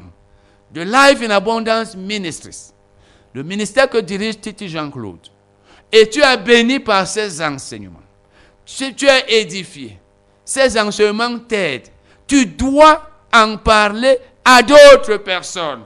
Mais si tu es indifférent au sort des autres, ou alors tu es radin, chiche, tu vas en profiter seul. C'est la même chose. Nous sommes sauvés, nous devons aider les autres à être sauvés. Si nous ne le faisons pas, nous sommes là, on dit, ah, c'est le Seigneur, c'est pas le Seigneur. Nous-mêmes, nous sommes responsables du fait que beaucoup de gens autour de nous ne sont pas sauvés. Nous allons donc voir que Dieu a donné son Fils unique pour le salut de tous les hommes. Donc ce n'est plus lui qui empêche le salut de qui que ce soit. Jean 3, verset 14 à 16. Jean 3, verset 14 à 16. Nous sommes en train d'enseigner sur le thème qui doit être sauvé? Et comme c'est Jésus qui parle ici, et comme Moïse éleva le serpent dans le désert, il faut de même que le Fils de l'homme soit élevé, afin que quiconque, donc toute personne, qui fait quoi? Quiconque croit en lui ait la vie éternelle. Toute personne qui croit en lui doit avoir la vie éternelle. Maintenant, est-ce que c'est Dieu qui pousse les gens à croire? Dieu est-il maître du cœur d'une personne pour l'empêcher de croire ou pour le pousser à croire? Non. Dieu n'a pas d'autorité sur le cœur des hommes, c'est-à-dire sur leurs esprits. L'esprit humain qui est en lui, 1 Corinthiens 2, verset 11, verset 11 si vous voulez, n'est pas sous le pouvoir de Dieu. Chacun est maître de son esprit. Dieu ne force personne à faire quoi que ce soit. Chacun est libre. Donc Dieu ne force personne à croire et Dieu n'empêche personne de croire. Quiconque croit en lui est la vie éternelle. Car Dieu a tant aimé le monde qu'il a donné son Fils unique afin que quiconque croit en lui ne périsse point, mais qu'il ait la vie éternelle. Je suis en train de dire ici que Dieu a donné son Fils unique, et ce Fils unique, c'est lui-même Jésus, pour que toute personne qui croit en lui soit sauvée. Dieu a déjà tout fait en donnant son Fils. Il faut maintenant que l'homme croit en Jésus. Et pour qu'il croit en Jésus, il faut qu'on lui annonce la bonne nouvelle. C'est le travail de l'Église. C'est l'Église qui doit annoncer la bonne nouvelle du salut, disant aux hommes, Jésus-Christ est le Fils de Dieu, il est mort pour vos péchés. Dieu l'a donné, il a été enseveli, il a ressuscité. Si tu crois, cher homme, tu seras sauvé. Quand l'Église ne fait pas cela et les hommes ne sont pas sauvés, après nous on vient dire, c'est Dieu, ce n'est pas Dieu. 1 Jean 2, verset 2. Mais avant ça, lisons aussi 1 Jean 5, verset 13. 1 Jean 5, verset 13. Je vous ai écrit ces choses afin que vous sachiez que vous avez la vie éternelle, vous qui croyez au nom du Fils de Dieu. Tous ceux qui croient au nom de Jésus ont la vie éternelle. Le mot grec traduit ici par vie éternelle, c'est Zoé. La vie éternelle, c'est la vie qui est en Dieu. Toute personne qui croit en Jésus a la vie éternelle, donc est déjà sauvée. Et pour avoir la vie éternelle, il faut tout simplement croire en Jésus. Jean 3, 16. Qui t'empêche de croire en Jésus? Est-ce Dieu? Non. Sont-ce les hommes? Non. C'est toi-même. Et nous tenons Dieu responsable du fait que tel n'est pas sauvé. Et nous l'accusons ainsi injustement. 1 Jean 2, donc, verset 2. Qui doit être sauvé? C'est ce que nous sommes en train d'enseigner ce soir. Qui doit être sauvé? 1 Jean 2, verset 2. La Bible parlant de Jésus dit, il est lui-même une victime expiatoire. Dans l'Ancien Testament, la Bible parle des victimes expiatoires, dont les animaux qu'on sacrifiait pour couvrir les péchés des hommes. Jésus est aussi une victime expiatoire pour nos péchés. Pour eux, c'était pour un temps. On devait reprendre cela tout le temps. Pour nous, c'est définitif. Il est lui-même une victime expiatoire pour nos péchés. Non seulement pour les nôtres, mais aussi pour ceux du monde entier. Jean parle ici en tant que chrétien. Il dit, Jésus est une victime expiatoire pour nos péchés.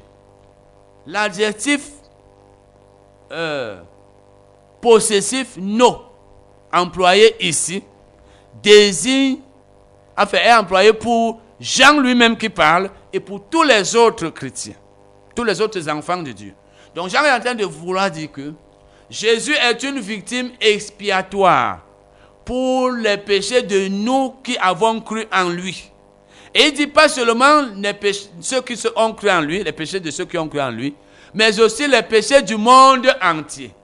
Jésus est donc mort pour que tout le monde entier soit sauvé. Il suffit que qu'un homme croit que Jésus est mort pour ses péchés, pour qu'il soit sauvé. Jésus n'est pas mort pour certains. C'est tellement clair. Il est la victime expiatoire, ou alors une victime expiatoire, pour les péchés des croyants, mais aussi pour les péchés du monde entier. Même pour les péchés du, du sorcier. Peut-être tu, tu fais partie, tu es membre d'une assemblée, on prie contre les sorciers. Pour qu'ils meurent et qu'ils aillent en enfer. Parce qu'ils ne se seront pas repentis. Heureusement, Dieu n'exauce pas les prières de ces églises qui prient contre les sorciers. J'espère qu'elles vont se repentir. Toi, tu souhaites le mal à tel homme parce qu'il est méchant. Dieu lui veut qu'il se, veut qu'il se repente. Parce que Jésus est aussi mort pour lui.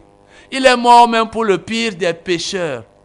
Toi qui penses que toi tu n'es pas pécheur, tu es parfait. Il est mort pour tes péchés, même s'ils sont deux seulement. Il est mort pour les péchés de celui qui a déjà commis un milliard de péchés. Jésus est mort pour les péchés du monde entier. C'est la bonne nouvelle dont le monde a besoin aujourd'hui. Amen, frères et sœurs.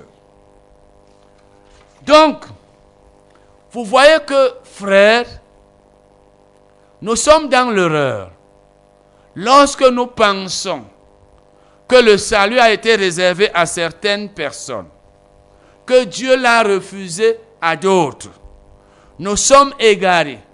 Lorsque nous pensons que le nombre de personnes qui doivent être sauvées, c'est tel nombre, nous sommes dans l'erreur, nous sommes égarés, nous nous trompons. Lorsque nous excluons les politiciens du salut, nous disons un homme politique un politicien ne peut pas être sauvé. Et nous disons, un chrétien ne doit pas faire de la politique parce que c'est satanique. Nous sommes dans l'erreur lorsque nous disons que le chrétien qui fait de la politique sera jeté en enfer. Et c'est pourquoi nos pays ont des problèmes. Parce que l'Église s'est détournée de la politique. Une grande partie de, une grande partie, la partie égarée dans ce domaine, parce qu'on peut être égaré dans un domaine et on ne l'est pas dans un autre. la partie de l'Église qui a égaré s'est exclue de la politique et a dit non. Et moi, je pose la question. Dieu voulant que tous les hommes soient sauvés, si tous l'étaient vraiment, si tous les hommes croyaient en Jésus-Christ, qui gouvernerait, puisque selon nous, gouverner, c'est satanique, c'est la voie de l'enfer. Ça, c'est nous qui le disons. Et je connais un soit un pasteur de la, ce qu'ils appellent sanctification. La sanctification qui en fait pour eux est basée sur le physique, l'apparence. Eh bien, ceux-là qui pensent que la sanctification c'est par les vêtements, les coiffures, le rouge à lèvres, c'est là où on reconnaît un chrétien sanctifié. Ceux-là qui pensent que pour une moindre chose, on sera jeté en enfer. Et qui pensent que ce n'est que dans leurs assemblées qu'il y a les personnes sauvées. Eh bien, voilà donc un homme politique, un parlementaire, un parlementaire, c'est-à-dire un député, membre d'une assemblée, à qui le pasteur dit, ne te présente plus aux, prochaines élections, parce que c'est satanique, et lui aussi ne se présente plus. Parce que pour nous aujourd'hui, être député, c'est choisir la voie de l'enfer. C'est choisir la voie de la condamnation. C'est abandonner, rejeter, se détourner du chemin du salut. Qui nous a dit ça? C'est notre pasteur ignorant. Ignorant. Quand je dis notre, ça veut dire nos pasteurs. Donc frère, le salut a été donné par Jésus-Christ. C'est-à-dire Dieu a donné son Fils Jésus pour que tous ceux qui croient en lui soient sauvés. Jésus est mort pour les péchés de tous les hommes. Pour les péchés du frère Titi Jean-Claude, pour les péchés de la sœur Tel, du frère Tel, pour les péchés de Titi Hagin Christ, le fils de Titi Jean-Claude, pour les péchés de la sœur Tel, du frère Tel, de l'apôtre Tel, du sorcier Tel, de la sorcière Tel, du bandit tel, du voleur tel, de l'agresseur tel, de l'homme d'affaires tel, du chef de l'État tel, du magistrat tel, du maire tel, du policier tel, du gouverneur tel, du ministre tel, du médecin tel, de l'agriculteur tel, du marabout tel. Jésus est mort pour les péchés de tous ces hommes. Donc le salut, c'est pour tous les hommes. Et s'il y en a qui ne sont pas sauvés, ou qui ne le seront pas un jour, ce ne sera pas parce que Dieu les aura exclus du salut, mais ce sera pour une autre raison. Nous allons donc arrêter là. Amen.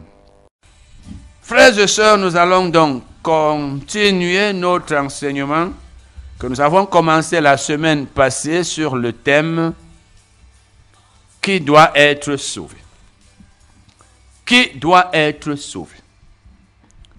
C'est une question à laquelle il y a plusieurs réponses. Ah, nous apportons plusieurs réponses. Il y en a qui disent certains hommes doivent être sauvés, d'autres pas. Dieu a choisi certains hommes, etc., etc. Dieu n'a pas encore voulu sauver tel, c'est Dieu qui va décider. Il y a beaucoup de, de points de vue. Mais nous devons savoir ce que la Bible dit. C'est ce que la Bible dit qui est vrai. Et c'est ce que nous devons chercher à connaître. Nous allons d'abord voir ce soir que Dieu veut que tous les hommes se repentent. Dieu veut la repentance et le salut de tous les hommes. Quels que soient les versets que vous voyez dans la Bible, quelle que soit la manière dont vous les interprétez ou la manière dont on vous les enseigne, quel que soit ce que la Bible semble dire dans ces versets-là, sachez que Dieu veut que tous les hommes se repentent et que tous soient sauvés. Ça, c'est l'enseignement que la Bible nous donne. Et c'est ce que nous sommes en train de vous prouver. Afin que nous ne soyons pas en train de dire non, l'autre Dieu ne l'a pas choisi. Dieu ne l'a pas appelé, Dieu ne l'a pas En fait, toutes sortes de choses que nous disons. Nous allons d'abord voir pourquoi tous les hommes doivent se repentir. Se repentir veut dire se détourner de la voie qu'on suivait. Se repentir veut dire changer de pensée. Se repentir veut dire regretter. L'homme regrette ce qu'il faisait. Il doit le faire. L'homme doit se détourner des mauvaises voies qu'il suivait. L'homme doit commencer à suivre une bonne voie. C'est ça la repentance. Pourquoi donc tous les hommes doivent-ils se repentir? Nous allons lire Romains 3, verset 23. Romains 3, verset 23. Car tous ont péché et sont privés de la gloire de Dieu. Tous les hommes ont péché et sont privés de la présence, c'est ce que ça veut dire, la présence de Dieu. La gloire, le mot gloire signifie ici présence. Et j'en profite pour vous dire, parce que ça, me rappelle une chanson de nos églises. Seigneur, fais-moi voir ta gloire. Seigneur, fais-moi voir ta gloire. Frère, je conseille, je donne ce conseil à ceux qui chantent, ceux qui composent les chansons dans l'église. C'est bien de chanter pour le Seigneur et surtout de le louer. C'est bien. Parce qu'on peut louer Dieu par des chants. Mais cherchons aussi à comprendre les Écritures, à ne pas dire des paroles anti-bibliques, à ne pas chanter pour chanter. Louer Dieu ou alors l'adorer, cela a un sens bien précis. Il ne suffit pas de chanter pour dire qu'on a loué Dieu. Il y a des chansons qui ne sont pas des chansons de louange. Nous chantons, je peux dire des bêtises. On chante des choses qui n'ont pas de sens. Quand tu loues quelqu'un, tu dis des paroles qui lui sont agréables. Les politiciens souvent louent leur patron en disant tel patron, il est bon, il a fait ceci. Vous entendez par exemple souvent certains policiers louer le chef de l'État. Il a magnanimité la magnanimité, je veux dire, du chef de l'État, il a fait ceci, c'est grâce à lui que le pays fait ceci. C'est leur façon de louer. Je n'ai pas dit que c'est mauvais, ça, ça le regarde là-bas. Il loue, il loue le chef de l'État. Et après, vous entendez que tel a été nommé. Quand on loue Dieu, on dit des paroles qui ont un sens. Louer Dieu ne veut pas dire chanter n'importe quoi. Quand tu dis à Dieu, fais-moi voir ta gloire, tu n'es pas en train de le louer. Tu es en train de prier, de faire une prière de requête. Et elle ne peut même pas être exaucée parce que tu es en train de dire à Dieu, Fais-moi voir ta présence. La gloire de Dieu, c'est la présence de Dieu. C'est là où je voulais en venir. Quand la Bible dit tous ont péché et sont privés de la gloire de Dieu. Ça veut dire tous ont péché et sont privés de la présence de Dieu. Donc Dieu n'était plus avec eux. Si vous lisez ça dans la version, ça doit être là, dans la version semeur, elle dit tous ont péché et sont privés de la glorieuse présence de Dieu. Donc quand les hommes ont péché, ou alors quand Adam a péché. Tous les hommes sont devenus pécheurs devant Dieu et ont été, et ont été privés de la présence de Dieu. Donc, Dieu n'était plus avec les hommes. Donc, c'est ça, être privé de la présence de Dieu ou alors de la gloire de Dieu. Lorsque vous allez dans l'Ancien Testament, vous voyez souvent que la Bible dit, la gloire de Dieu était dans le temple. Ça veut dire la présence de Dieu était là. Donc, le Saint-Esprit descendait, parce que dans l'Ancien Testament, il descendait souvent. Dieu était présent. Souvent, la Bible dit la gloire de Dieu remplissait le temple. Dans l'Ancien Testament, vous allez voir ça là-bas. La gloire. Et il y avait souvent une nuée. C'était la présence de Dieu. Donc, le mot gloire ici signifie présence. Bien sûr, le mot gloire signifie aussi honneur. Par exemple, dans, c'est dans, dans 1 Corinthiens 10, 31. Soit que vous, vous mangez, soit que vous buvez, soit que vous fassiez quelque autre chose. Faites tout pour la gloire de Dieu. Donc, faites tout pour l'honneur de Dieu. Faites tout pour que Dieu soit honoré. Tous les hommes ont donc péché et ont été privés de la gloire de Dieu. Donc Dieu n'était plus avec les hommes. Je suis en train de vous dire pourquoi tous les hommes doivent se repentir. Ils ont péché. Et quand on est pécheur, on doit se repentir. Romains 5, verset 10. Romains 5, verset 10. C'est pourquoi comme par un seul homme, le péché est entré dans le monde, et par le péché, la mort. Il s'agit ici de la mort spirituelle, c'est-à-dire la séparation entre Dieu et les hommes. Donc, par Adam, le péché est entré dans le monde. Adam a péché, il a désobéi à Dieu, il a transgressé le commandement de Dieu. Vous savez, il y a une différence entre le mot péché tout court et le mot transgression. Le mot péché est un, a, un sens général. Le mot transgression a un sens spécifique. Un sens spécifique. Le péché, c'est l'acte qu'on commet et qu'on ne devait pas commettre en violation de ce que Dieu a dit. Mais la transgression, c'est un péché, mais un péché volontaire. Quand on dit j'ai transgressé la loi, ça veut dire j'ai péché et je savais que c'était interdit par Dieu. Mais le non-péché englobe aussi bien ce qu'on a fait volontairement, sachant, que ce n'était pas la volonté de Dieu, comme ce qu'on a fait involontairement. Donc, la transgression veut dire péché volontaire. Par un seul homme donc, qui a péché, c'est-à-dire Adam, le péché est entré dans le monde. Et par ce péché-là, la mort. Donc, lorsqu'Adam a péché, le péché est entré dans le monde. Et les hommes sont morts spirituellement parce qu'ils ont été séparés de Dieu. La mort spirituelle, c'est la séparation entre Dieu et un homme. Et qu'ainsi, la mort spirituelle, bien sûr, s'est étendue sur tous les hommes. Donc tous les hommes sont morts spirituellement. Tous ont été privés de la présence de Dieu. Tous ont, été séparés de Dieu. Dieu n'était plus avec les hommes. Et la Bible dit, la raison c'est que tous ont péché. Quand tu pêches, lorsque tu pêches, tu es séparé de Dieu. C'est ce qui est donc arrivé à l'humanité, à cause d'Adam. Voilà ce que la Bible nous dit ici, frère. C'est pour que nous sachions pourquoi les hommes doivent se repentir. Notre but, c'est de vous aider à savoir que tous les hommes doivent être sauvés. Dans le plan de Dieu, il n'y a personne qui soit exclu du salut, quels que soient les versets que vous voyez. C'est nous qui ne comprenons pas les Écritures. C'est pourquoi souvent, nous bâtissons des doctrines sur certains versets que nous interprétons mal, tout en contredisant tout le reste de la Bible.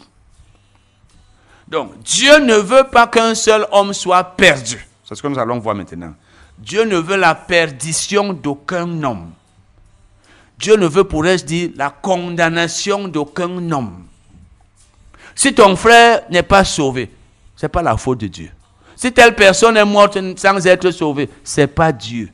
Il y a des choses que nous-mêmes nous devons faire pour que les gens soient sauvés, mais nous ne les faisons pas. Nous allons lire Ézéchiel 18, verset 23. Ézéchiel 18, verset 23. Ce que je désire, est-ce que le méchant meurt? La réponse est non. Dieu est en train de dire ici, je ne veux pas que le méchant meure.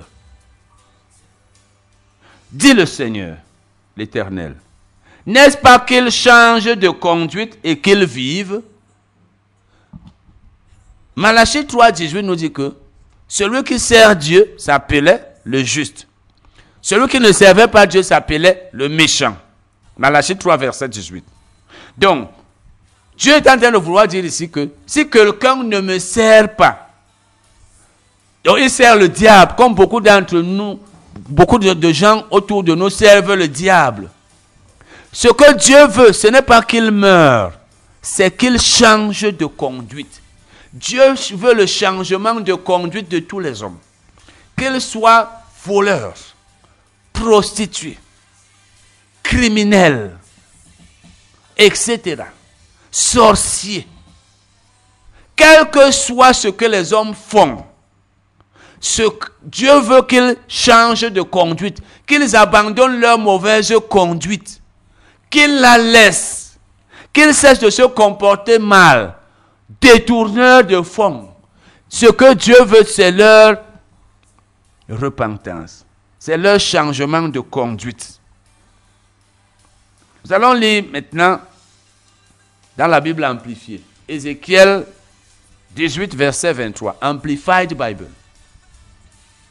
Ai-je du plaisir dans la mort du méchant? La réponse est non.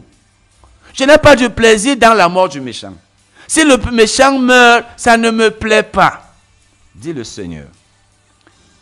Et non qu'il se détourne plutôt de sa mauvaise voie, c'est ce que je veux. C'est pas sa mort, c'est qu'il se détourne de sa mauvaise voie. Et qu'il retourne, et la Bible met entre crochets, à son Dieu. Le crochet est fermé. Et qu'il vive. Donc Dieu est en train de dire ici, je ne veux pas la mort du méchant. Le méchant, s'il meurt, il ne pourra pas être sauvé. Je veux qu'il se détourne de sa mauvaise voie, qu'il commence à suivre une bonne voie, qu'il se tourne vers Dieu, parce qu'il s'est détourné de Dieu. Il est en train de servir le diable. Et quand il va se tourner vers Dieu, il va vivre, il ne va pas mourir. C'est ça la pensée de Dieu pour l'humanité. Si vous entendez que quelqu'un prêche, oh, il y a des gens que Dieu a destinés à l'enfer, ils ne comprennent pas, ou alors ils ne comprennent pas la parole. Dieu ne se contredit pas. Dieu veut que tous les hommes soient sauvés. Et l'Église doit faire tout ce qu'elle peut pour que les hommes soient sauvés. Chacun de nous doit faire ce qu'il est capable de faire pour que les hommes soient sauvés. Ne devons pas dire, ah, celui-là, il a été destiné. Non. Acte 17, verset 30. Acte 17, verset 30, nous allons lire. Dieu, sans tenir compte des temps d'ignorance, annonce maintenant à qui? À tous les hommes, pas à certains hommes, même aux sorciers contre qui vous priez dans vos églises, voulant qu'ils meurent. Que vos pasteurs vous demandent de vous faire mourir, demandent qu'ils ne meurent même pas. Les sorciers sont là, en, forme. Vous priez qu'ils meurent, ils ne meurent pas. Ils sont là. C'est plutôt les chrétiens qui meurent souvent. Parce qu'ils ont peur des sorciers. Ou alors les sorciers les font mourir. Les chrétiens qui permettent aux sorciers de les faire mourir. L'Église prie aujourd'hui que les sorciers meurent. Tu ne laisseras point vivre la magicienne. Ils sont là, ils ne meurent pas.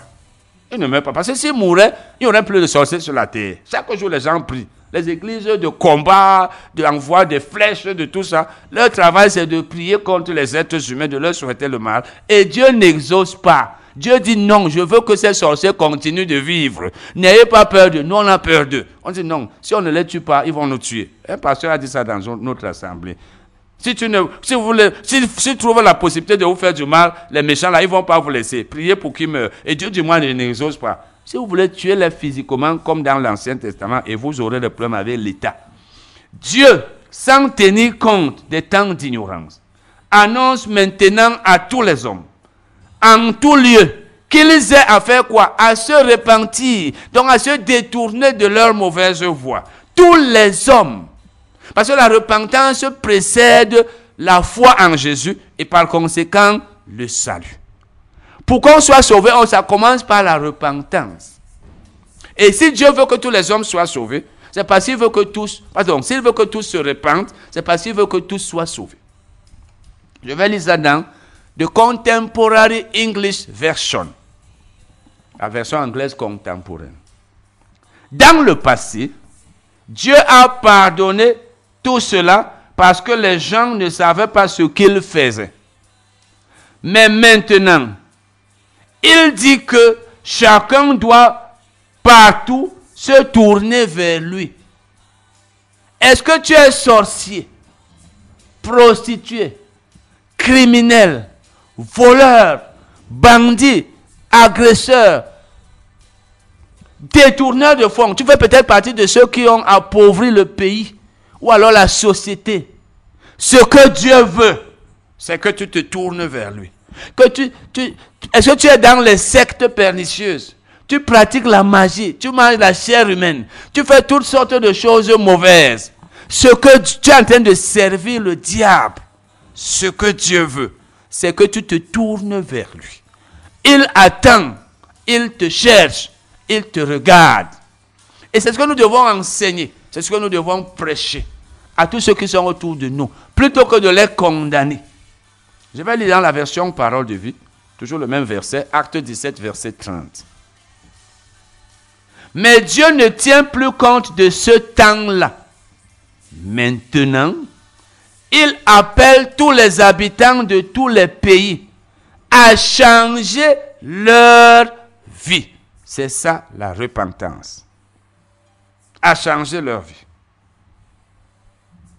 Nous allons lire Matthieu 24, verset 14. Donc si Dieu ne voulait pas le salut de tous les hommes, il ne demanderait pas à tous les hommes de se repentir. Parce que comme je vous l'ai dit, ça commence par la repentance, le salut vient après. La repentance précède la foi en Jésus, et ce sont les deux qui donnent le salut. Repentance plus foi en Jésus donne salut, ou alors repentance plus foi en Jésus égale conversion. Quand on dit qu'une personne s'est convertie au Seigneur, ça veut dire qu'elle s'est repentie, elle a cru au Seigneur Jésus, elle est donc convertie, elle est sauvée. Et c'est la personne elle-même qui se convertit. On ne convertit pas une personne. Comme les gens disent, non, épouse le païen là, tu vas le convertir. Il y a des églises aujourd'hui où on encourage les chrétiens à épouser les païens, à épouser les sorciers, à épouser les, à épouser les gens qui ne servent pas Dieu on dit non, tu vas, tu vas le convertir. Même euh, quelqu'un qui ne croit pas en Jésus, qui va même t'interdire d'aller à l'église si tu es une femme, il faut l'épouser. Non. Nous ne devons pas épouser les gens qui ne servent pas Dieu en, espérant. Quand quelqu'un est riche aujourd'hui dans certaines églises, on dit au Seigneur, non, ah, ce n'est pas un problème. C'est le Seigneur qui est en train de vouloir te bénir. Épouse le, épouse le blanc là. Qu'est-ce qu'il y a même comme problème? Hein? Le blanc là va te faire voyager et parce que le pasteur compte sur ça, sur ce mariage, pour qu'on lui donne beaucoup d'argent, qu'on lui en envoie. On dit non, tu vas le convertir. Le verbe convertir est pronominal dans la Bible, dans le Nouveau Testament. Se convertir, comme se laver. Ça veut dire je lave moi-même. C'est moi-même qui convertis moi-même. Un homme ne convertit pas un autre. Même Dieu ne convertit personne. Même Jésus a dit à Pierre, quand tu vas te convertir, aujourd'hui on dit non, le Seigneur au contrôle, tu peux l'épouser, c'est une bénédiction pour nous. Tu vas le convertir, tu vas prier, non? Et les soeurs épousent les païens, les vieux blancs, souvent vieux, mourant même, parce qu'ils veulent, les richesses. Aujourd'hui, les, les, les soeurs chrétiennes certaines se marient par Internet. Tu tombes sur un, on dit non, tu vas prier. Ok, pourquoi tu ne peux pas prier pour le païen qui est dans le pays, le pauvre noir Tu es seulement pour le, riche. Nous allons lire Matthieu 24, verset 14. Cette bonne nouvelle du royaume sera prêchée, c'est Jésus qui parle ici, dans le monde entier pour servir de témoignage à toute la nation. Alors viendra la fin dans le plan de Dieu, la bonne nouvelle, et qu'est-ce que la bonne nouvelle? Je veux dire 1 Corinthiens 15, verset 1 à 4. Paul dit, je vous rappelle, frère, l'évangile que je vous ai annoncé, que vous avez reçu, dans lequel vous avez, par lequel vous êtes sauvés, et dans lequel vous avez, non, dans lequel vous avez persévéré, et par lequel vous êtes sauvés, si vous le retenez tel que je vous l'ai annoncé, autrement vous auriez cru en vain. Il reprend donc l'évangile qu'il avait prêché, qu'il avait annoncé aux Corinthiens en disant, Christ est mort pour vos péchés, c'est la première chose. Il a été enseveli, c'est la deuxième chose. Il est ressuscité, c'est la troisième chose. C'est ça l'évangile. L'évangile, encore appelé bonne nouvelle, c'est la, la nouvelle selon laquelle Christ est mort pour les péchés des hommes. Il a été enseveli et il est ressuscité. Et ici, donc, Jésus dit que la bonne nouvelle en question, donc l'évangile, sera annoncé à toutes les nations. Pourquoi Dieu veut-il que l'évangile qui donne le salut, et rappelez-vous, Paul a dit dans Romains 1, verset 16, je n'ai point honte de l'évangile de Christ, car c'est la puissance de Dieu pour le salut de quiconque croit. Donc l'évangile donne le salut. Pourquoi Dieu veut-il que l'évangile soit prêché à toutes les nations? Parce qu'il veut que toutes les nations soient sauvées. Vous ne pouvez pas trouver de verset contraire. C'est que vous qui ne comprenez pas. Donc, frère, si vous avez entendu quelqu'un dire non, le salut c'est pour certains, vous savez, Dieu a choisi, tu sais, Dieu est souverain, C'est l'ignorance qui nous fait dire les choses comme ça. Quel est ce Dieu qui dit qu'il veut que tous les hommes soient sauvés, comme on va le voir tout à l'heure? Il a, Mais il a déjà choisi les personnes qui vont être sauvées. Il a déjà exclu certaines du salut. 1 Timothée 2, versets 1 à 4. 1 Timothée 2, versets 1 à 4. J'exhorte donc, avant toute chose, je vous ai déjà écrit un livre il y a des années sur le, le, titre, c'est Dieu a-t-il refusé le salut à certaines personnes? C'est même très moins cher, je crois que j'ai mis 500. Hein. J'exhorte donc, avant toute chose, à faire des prières, des supplications, des actions, des requêtes, des actions de grâce pour tous les hommes. Pour, pas contre. Les prières contre ne sont pas bibliques dans le Nouveau Testament, même dans l'Ancien. David priait contre ses ennemis. C'était un homme charnel. Il, cherchait à, les faire mourir en disant Dieu, rends-leur le mal qu'ils m'ont fait. Qu'ils tombent dans leur propre fosse. Que leur route soit ténébreuse et glissante. Qu'ils soient pris dans leur propre piège. Que leurs enfants soient orphelins.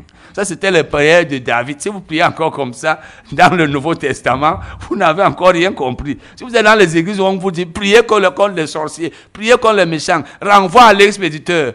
C'est déjà dépassé. D'abord, ça n'avait même pas de place, mais on a commencé à comprendre qu'on nous a induit en erreur. Ne priez plus comme ça. Et que les pasteurs qui demandent aux chrétiens de prier contre les êtres humains aillent dans la Bible étudier. S'ils ne comprennent pas la Bible, qu'ils laissent la Bible. Parce qu'il faut étudier la Bible, il ne faut pas seulement venir raconter les choses qu'on ne comprend même pas. La Bible, c'est pour les gens qui étudient quand même. Étudions, on ne peut pas connaître tout, mais étudions quand même. On va comprendre. Écoutons aussi les autres. Verset 2 pour les rois et pour tous ceux qui sont élevés en dignité, afin que nous menions une vie paisible et tranquille, en toute piété et honnêteté. Car cela est bon et agréable devant Dieu, notre Sauveur.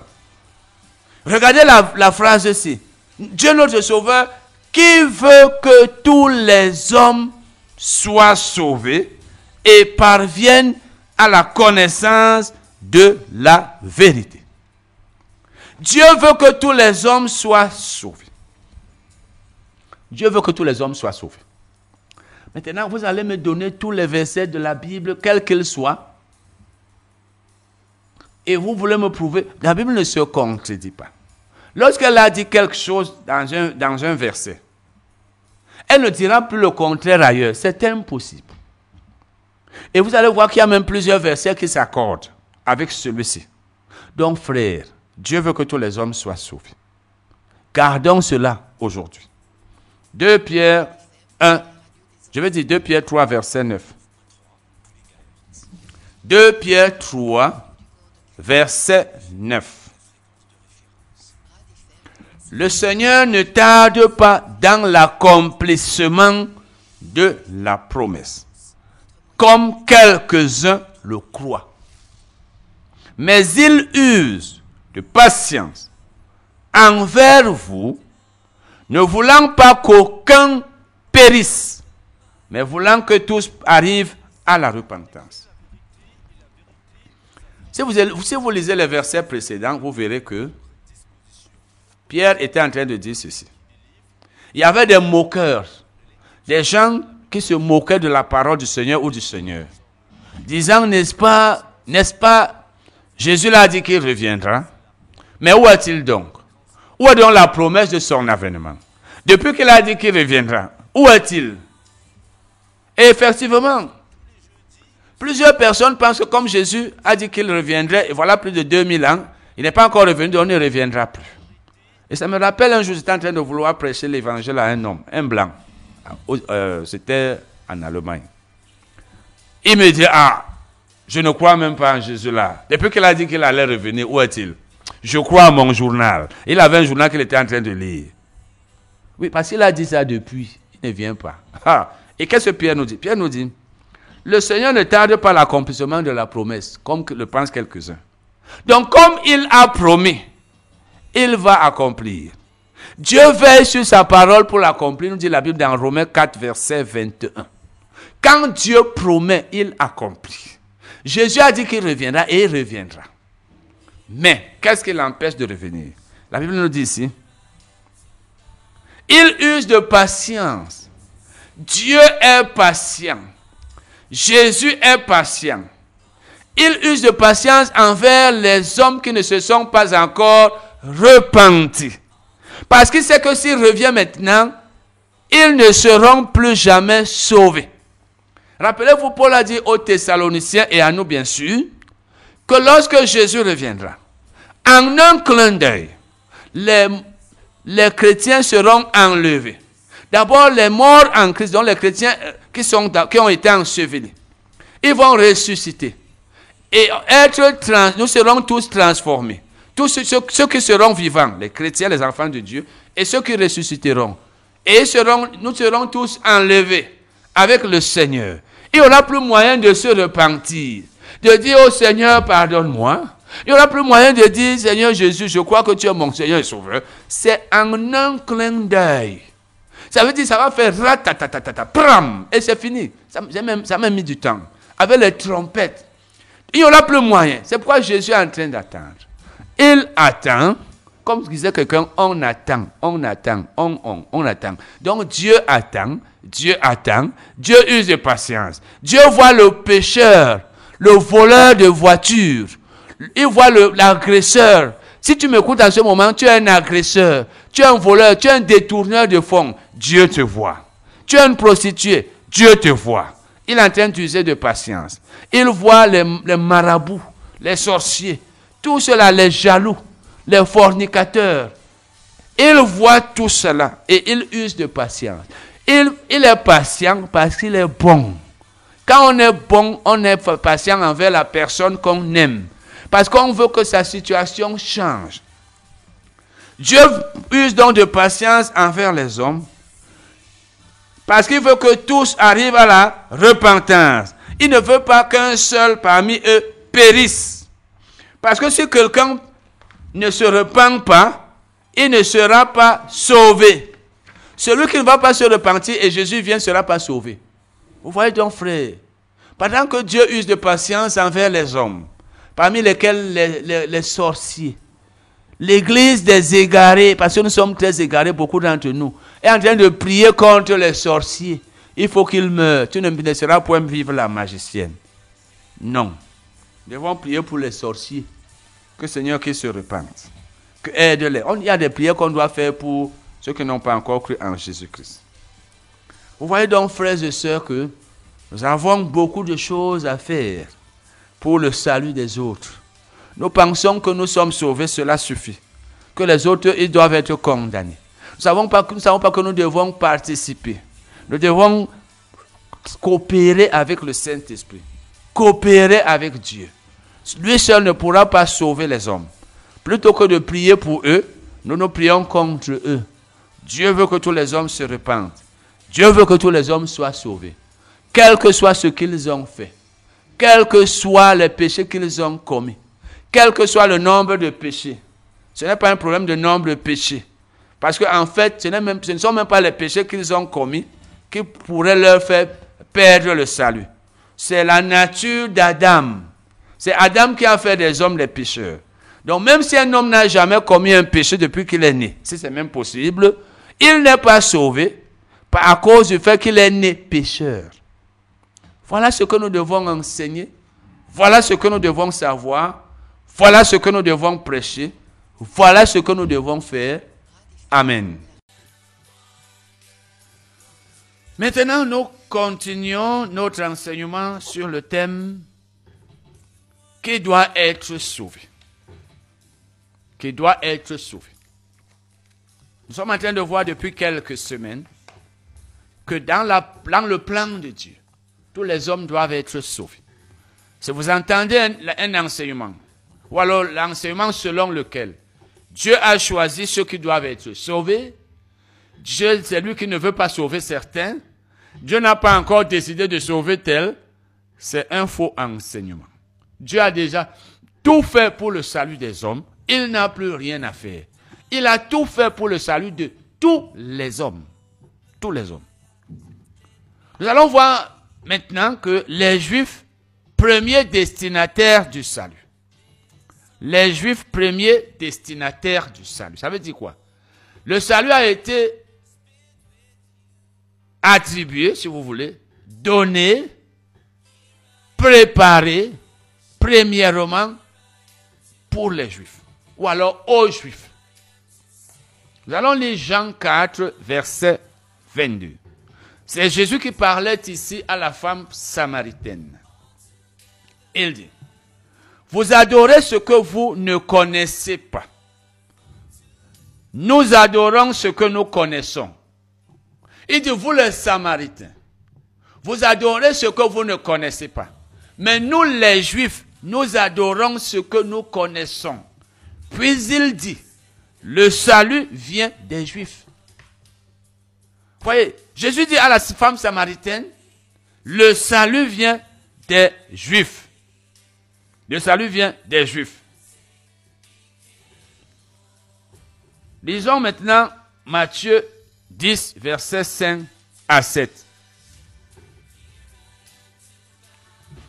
Jésus avait appelé ses douze disciples, avant ce que nous allons lire maintenant, il les avait appelés et il leur avait donné le pouvoir de délivrer les hommes et de les guérir.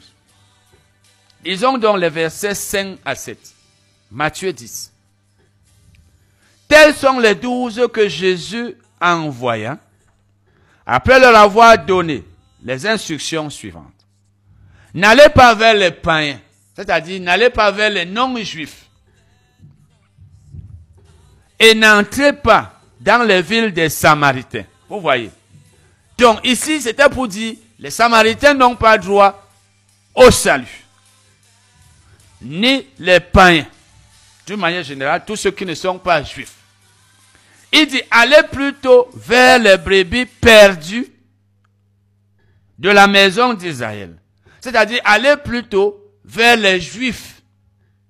Et rappelez-vous, on vient de lire tout à l'heure, dans Jean 4, verset 22, que Jésus a dit que le, le salut venait des juifs. Donc, le salut vient des juifs. Le salut a été adressé, présenté, donné, attribué, premièrement aux juifs. Il dit encore, allez, prêchez et dites, le royaume des cieux est proche. Donc Jésus voulait parler à ses disciples qu'il ne devait annoncer l'évangile qu'aux juifs. Maintenant, nous allons parler du refus de répondre à l'appel. Parce qu'il y en a qui pensent que Dieu n'a pas appelé certaines personnes, c'est pourquoi elles ne sont pas sauvées. Il y en a qui pensent que Dieu appelle certains hommes et n'appelle pas d'autres. Tout comme la notion d'élection, la notion de prédestination ne sont pas très bien comprises aujourd'hui en milieu chrétien. Les gens pensent que lorsque la Bible dit Dieu a prédestiné, ça veut dire qu'il n'a pas prédestiné certains. Donc, il a prédestiné les uns, il a refusé de prédestiner les autres au salut. Il pense que lorsque la Bible parle de l'élection, du choix, ça veut dire que Dieu a choisi, il a élu certains et a refusé d'élire d'autres. Nous allons donc voir qu'un homme peut refuser l'appel. On peut appeler un homme, il refuse de répondre à l'appel. Donc nous allons, nous allons parler du refus de répondre à l'appel de Dieu. Premier verset. Jean 6, verset 44. Nous allons voir que Jésus attire tous les hommes. Rappelez-vous, nous avons vu que Jésus a dit, nul ne peut aller au Père s'il n'a été attiré. Donc, certaines, personnes pensent que ça veut dire que ceux qui ne sont pas sauvés n'ont pas été attirés par Dieu. Mais nous allons voir maintenant que tous les hommes ont été attirés ou sont attirés. Et nous avons même vu ça il y a quelques semaines. Jean 6, verset 44. Nul ne peut venir à moi si le Père qui m'a envoyé ne l'attire, et je le ressusciterai au dernier jour. Personne ne peut venir à Jésus, personne ne peut aller à Jésus si Dieu ne l'a pas, si Dieu ne l'a attiré. Pour qu'une personne aille à Jésus, il faut que Dieu l'attire. Mais cela ne veut pas dire que ceux qui ne vont pas à Jésus n'ont pas été attirés par Dieu. Tous les hommes ont été attirés, mais certains refusent de répondre à ce que je pourrais appeler l'attirement. On peut inviter quelqu'un à une fête, il ne vient pas. Si on dit que tous ceux qui sont là à la fête, ils sont parce qu'ils ont été invités. Cela ne veut pas dire que ceux qui sont absents n'ont pas été invités. Il est possible que certains de ceux qui ne sont pas là aient été invités, mais qu'ils aient refusé de venir. Allons dire maintenant Jean 12, verset 32. Jean 12, verset 32. Jésus a d'abord dit, personne ne peut venir à moi si mon Père Dieu ne l'a attiré. Maintenant, il dit ici que lui, Jésus, attirera tous les hommes. Il les a déjà attirés. Lisons Jean 12, verset 32. Et moi, quand j'aurais été élevé de la terre, il n'avait pas encore été élevé, mais il a déjà été. J'attirerai tous les hommes à moi. Jésus a donc déjà attiré tous les hommes. Il a déjà attiré tous les hommes. Parce qu'il a déjà été élevé de la terre. Jésus parlait ici de sa crucifixion. Vous savez, Jésus a été crucifié. Il est mort. Il a été enseveli. Il est ressuscité. Nous allons maintenant lire, enfin, nous allons parler du refus du salut. Parce qu'un homme peut refuser le salut. Un homme peut refuser le salut. Un homme peut refuser de répondre à l'invitation. Un homme peut être appelé et refuse d'aller vers celui qui l'a appelé. Disons Matthieu 21.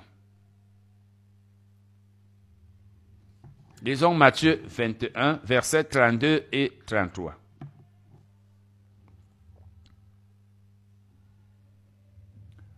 Lequel des deux a fait la volonté de son Père? Jésus parlait ici de deux personnes. Il parlait de deux enfants. Parce qu'en en fait, je vais vous expliquer ce qui s'était passé. Il s'adressait ici aux principaux, Jésus, il s'adressait ici aux principaux sacrificateurs et aux anciens du peuple. Et ces gens venaient de lui poser, de, de lui demander par quelle autorité il faisait les miracles et qui lui avait donné cette autorité-là. Si vous lisez Matthieu 21, verset 23, vous allez voir cela.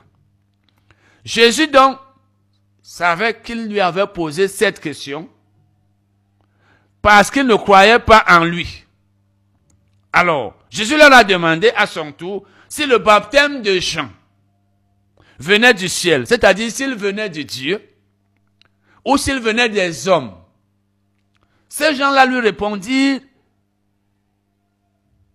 qu'est-ce qu'ils lui répondirent? Ils lui disent, ils lui dirent qu'ils ne savaient pas de qui il venait. Jésus leur dit donc ceci. Il a dit donc la parabole de deux enfants. Pour leur montrer que l'un d'eux avait obéi à son père et l'autre ne lui avait pas obéi.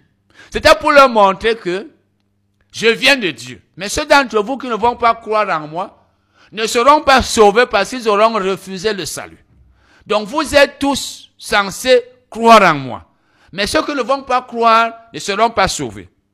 Et s'ils ne sont pas sauvés, ce sera parce qu'ils auront refusé de répondre à l'appel de croire en moi. Qu'est-ce que Jésus voulait leur dire ici Et il a, parlé dans les deux enfants. Si deux enfants sont commissionnés, l'un obéit et l'autre désobéit. On ne peut pas dire que celui qui a désobéi n'a pas été commissionné. Si le père appelle deux enfants, venez, et l'un devient, il le commissionne, l'autre ne vient pas. Il ne va, il n'ira nulle part, il ne fera pas la commission.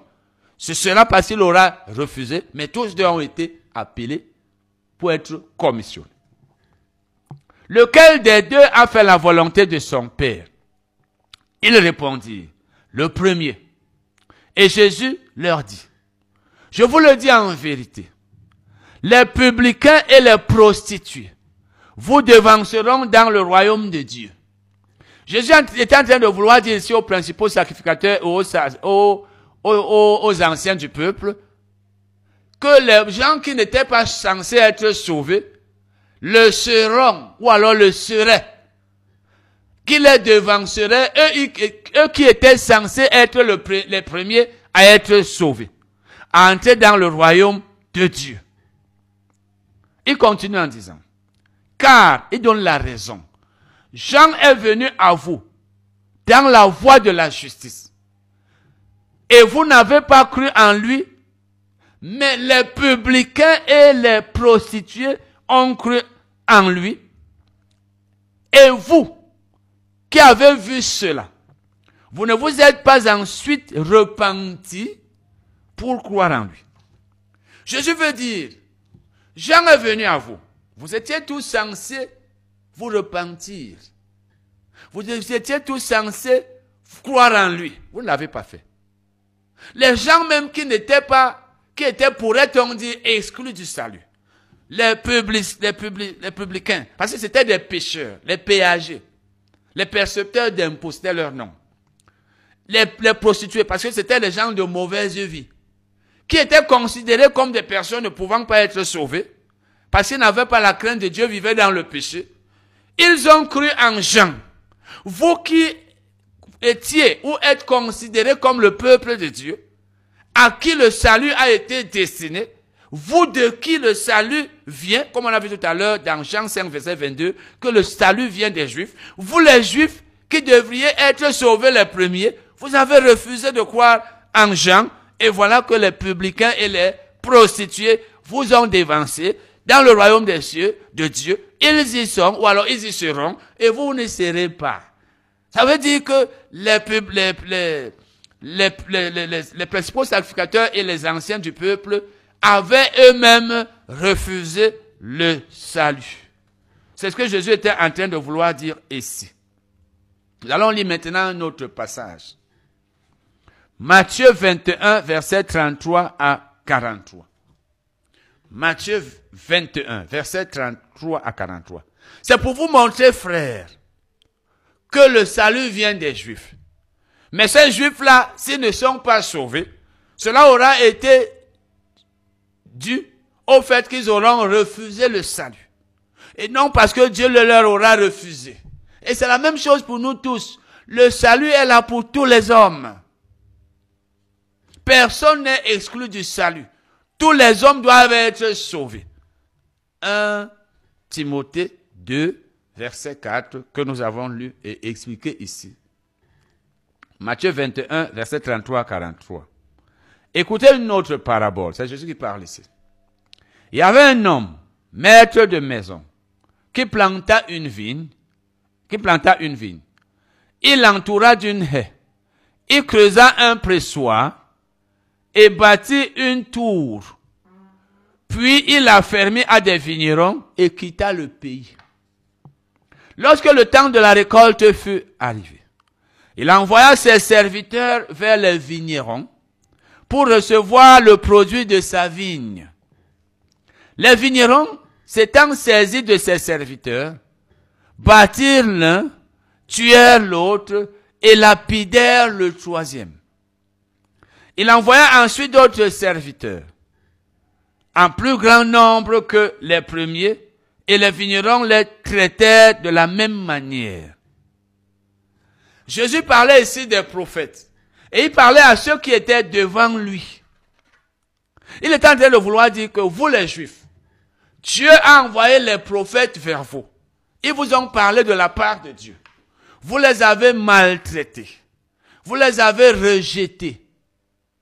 Et maintenant, après cela, qu'est-ce que Dieu a fait? Dieu a envoyé son fils Jésus. Donc, c'est de lui-même, Jésus, qu'il parle ici, au verset que nous allons lire maintenant. Verset 37.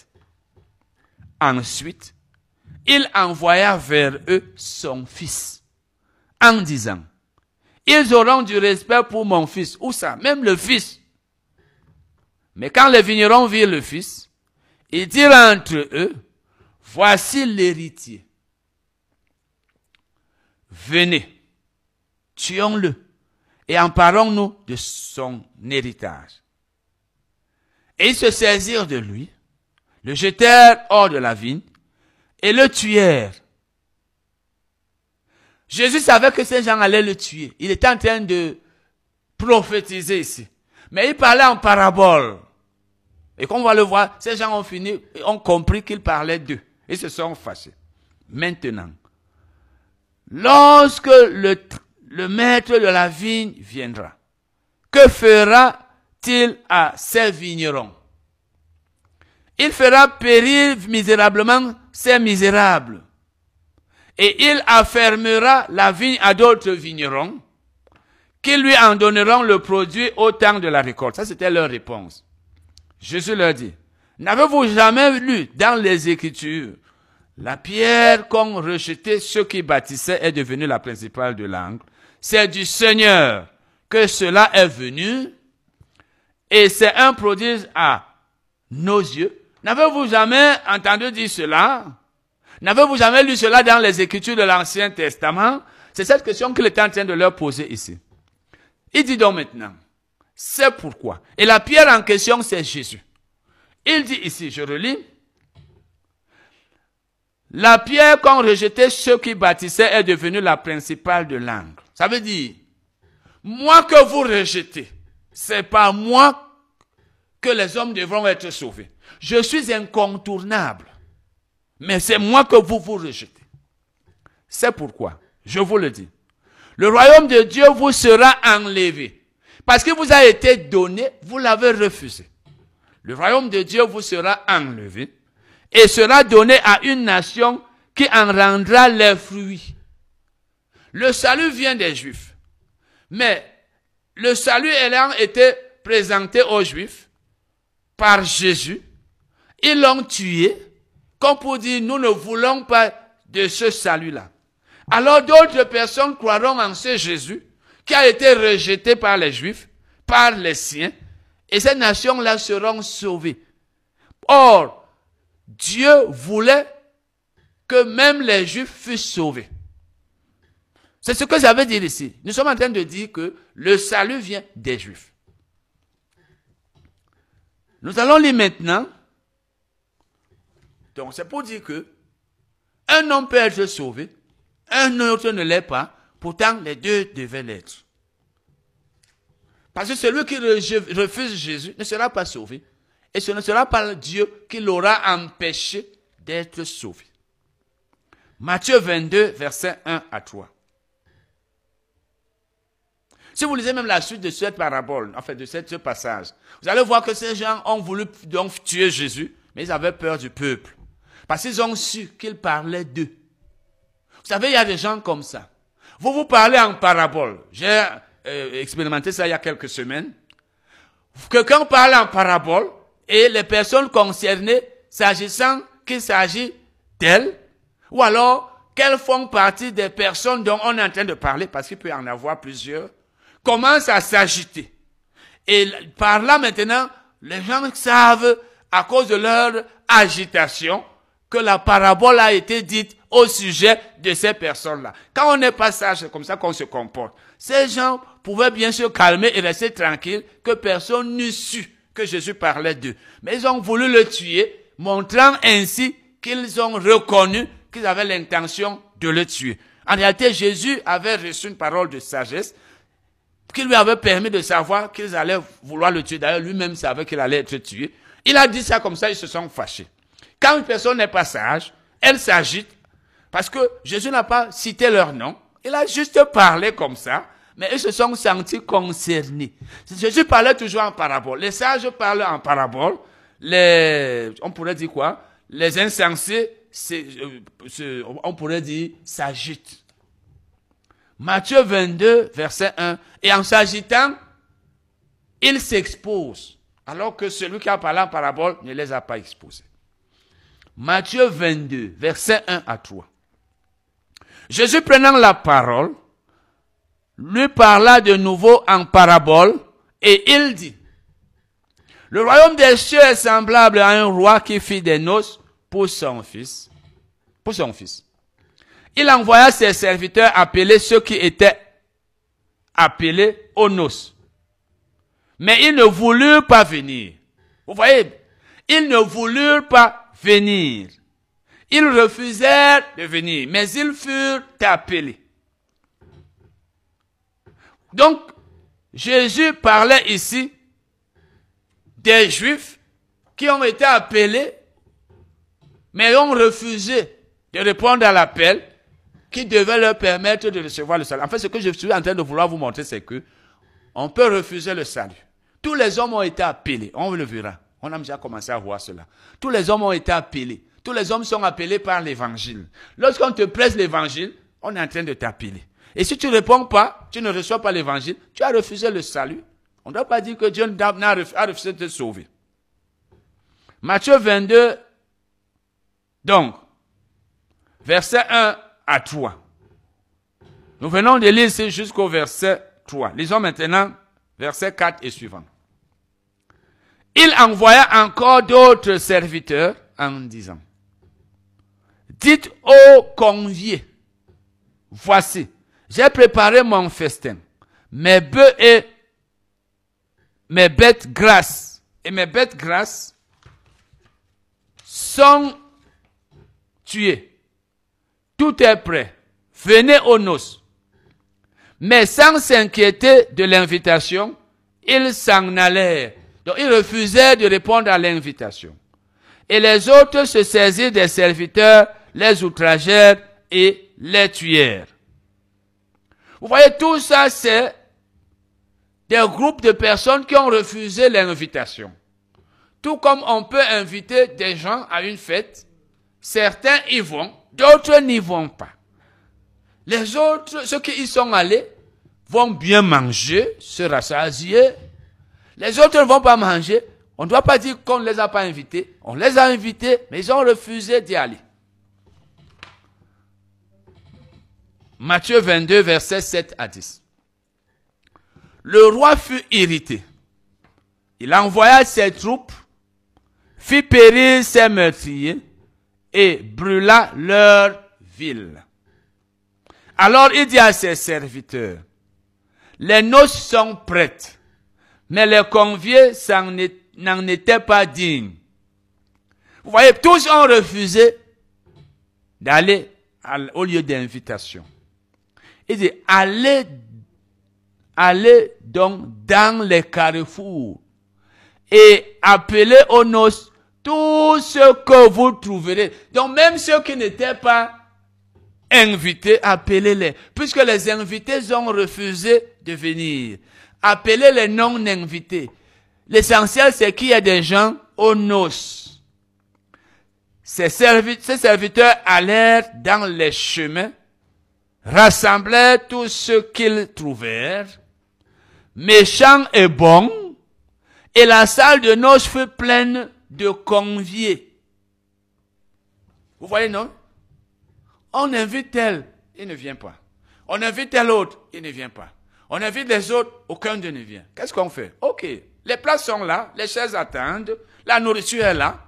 On va maintenant appeler même ceux qui n'étaient pas invités. Donc les Juifs ont refusé le salut.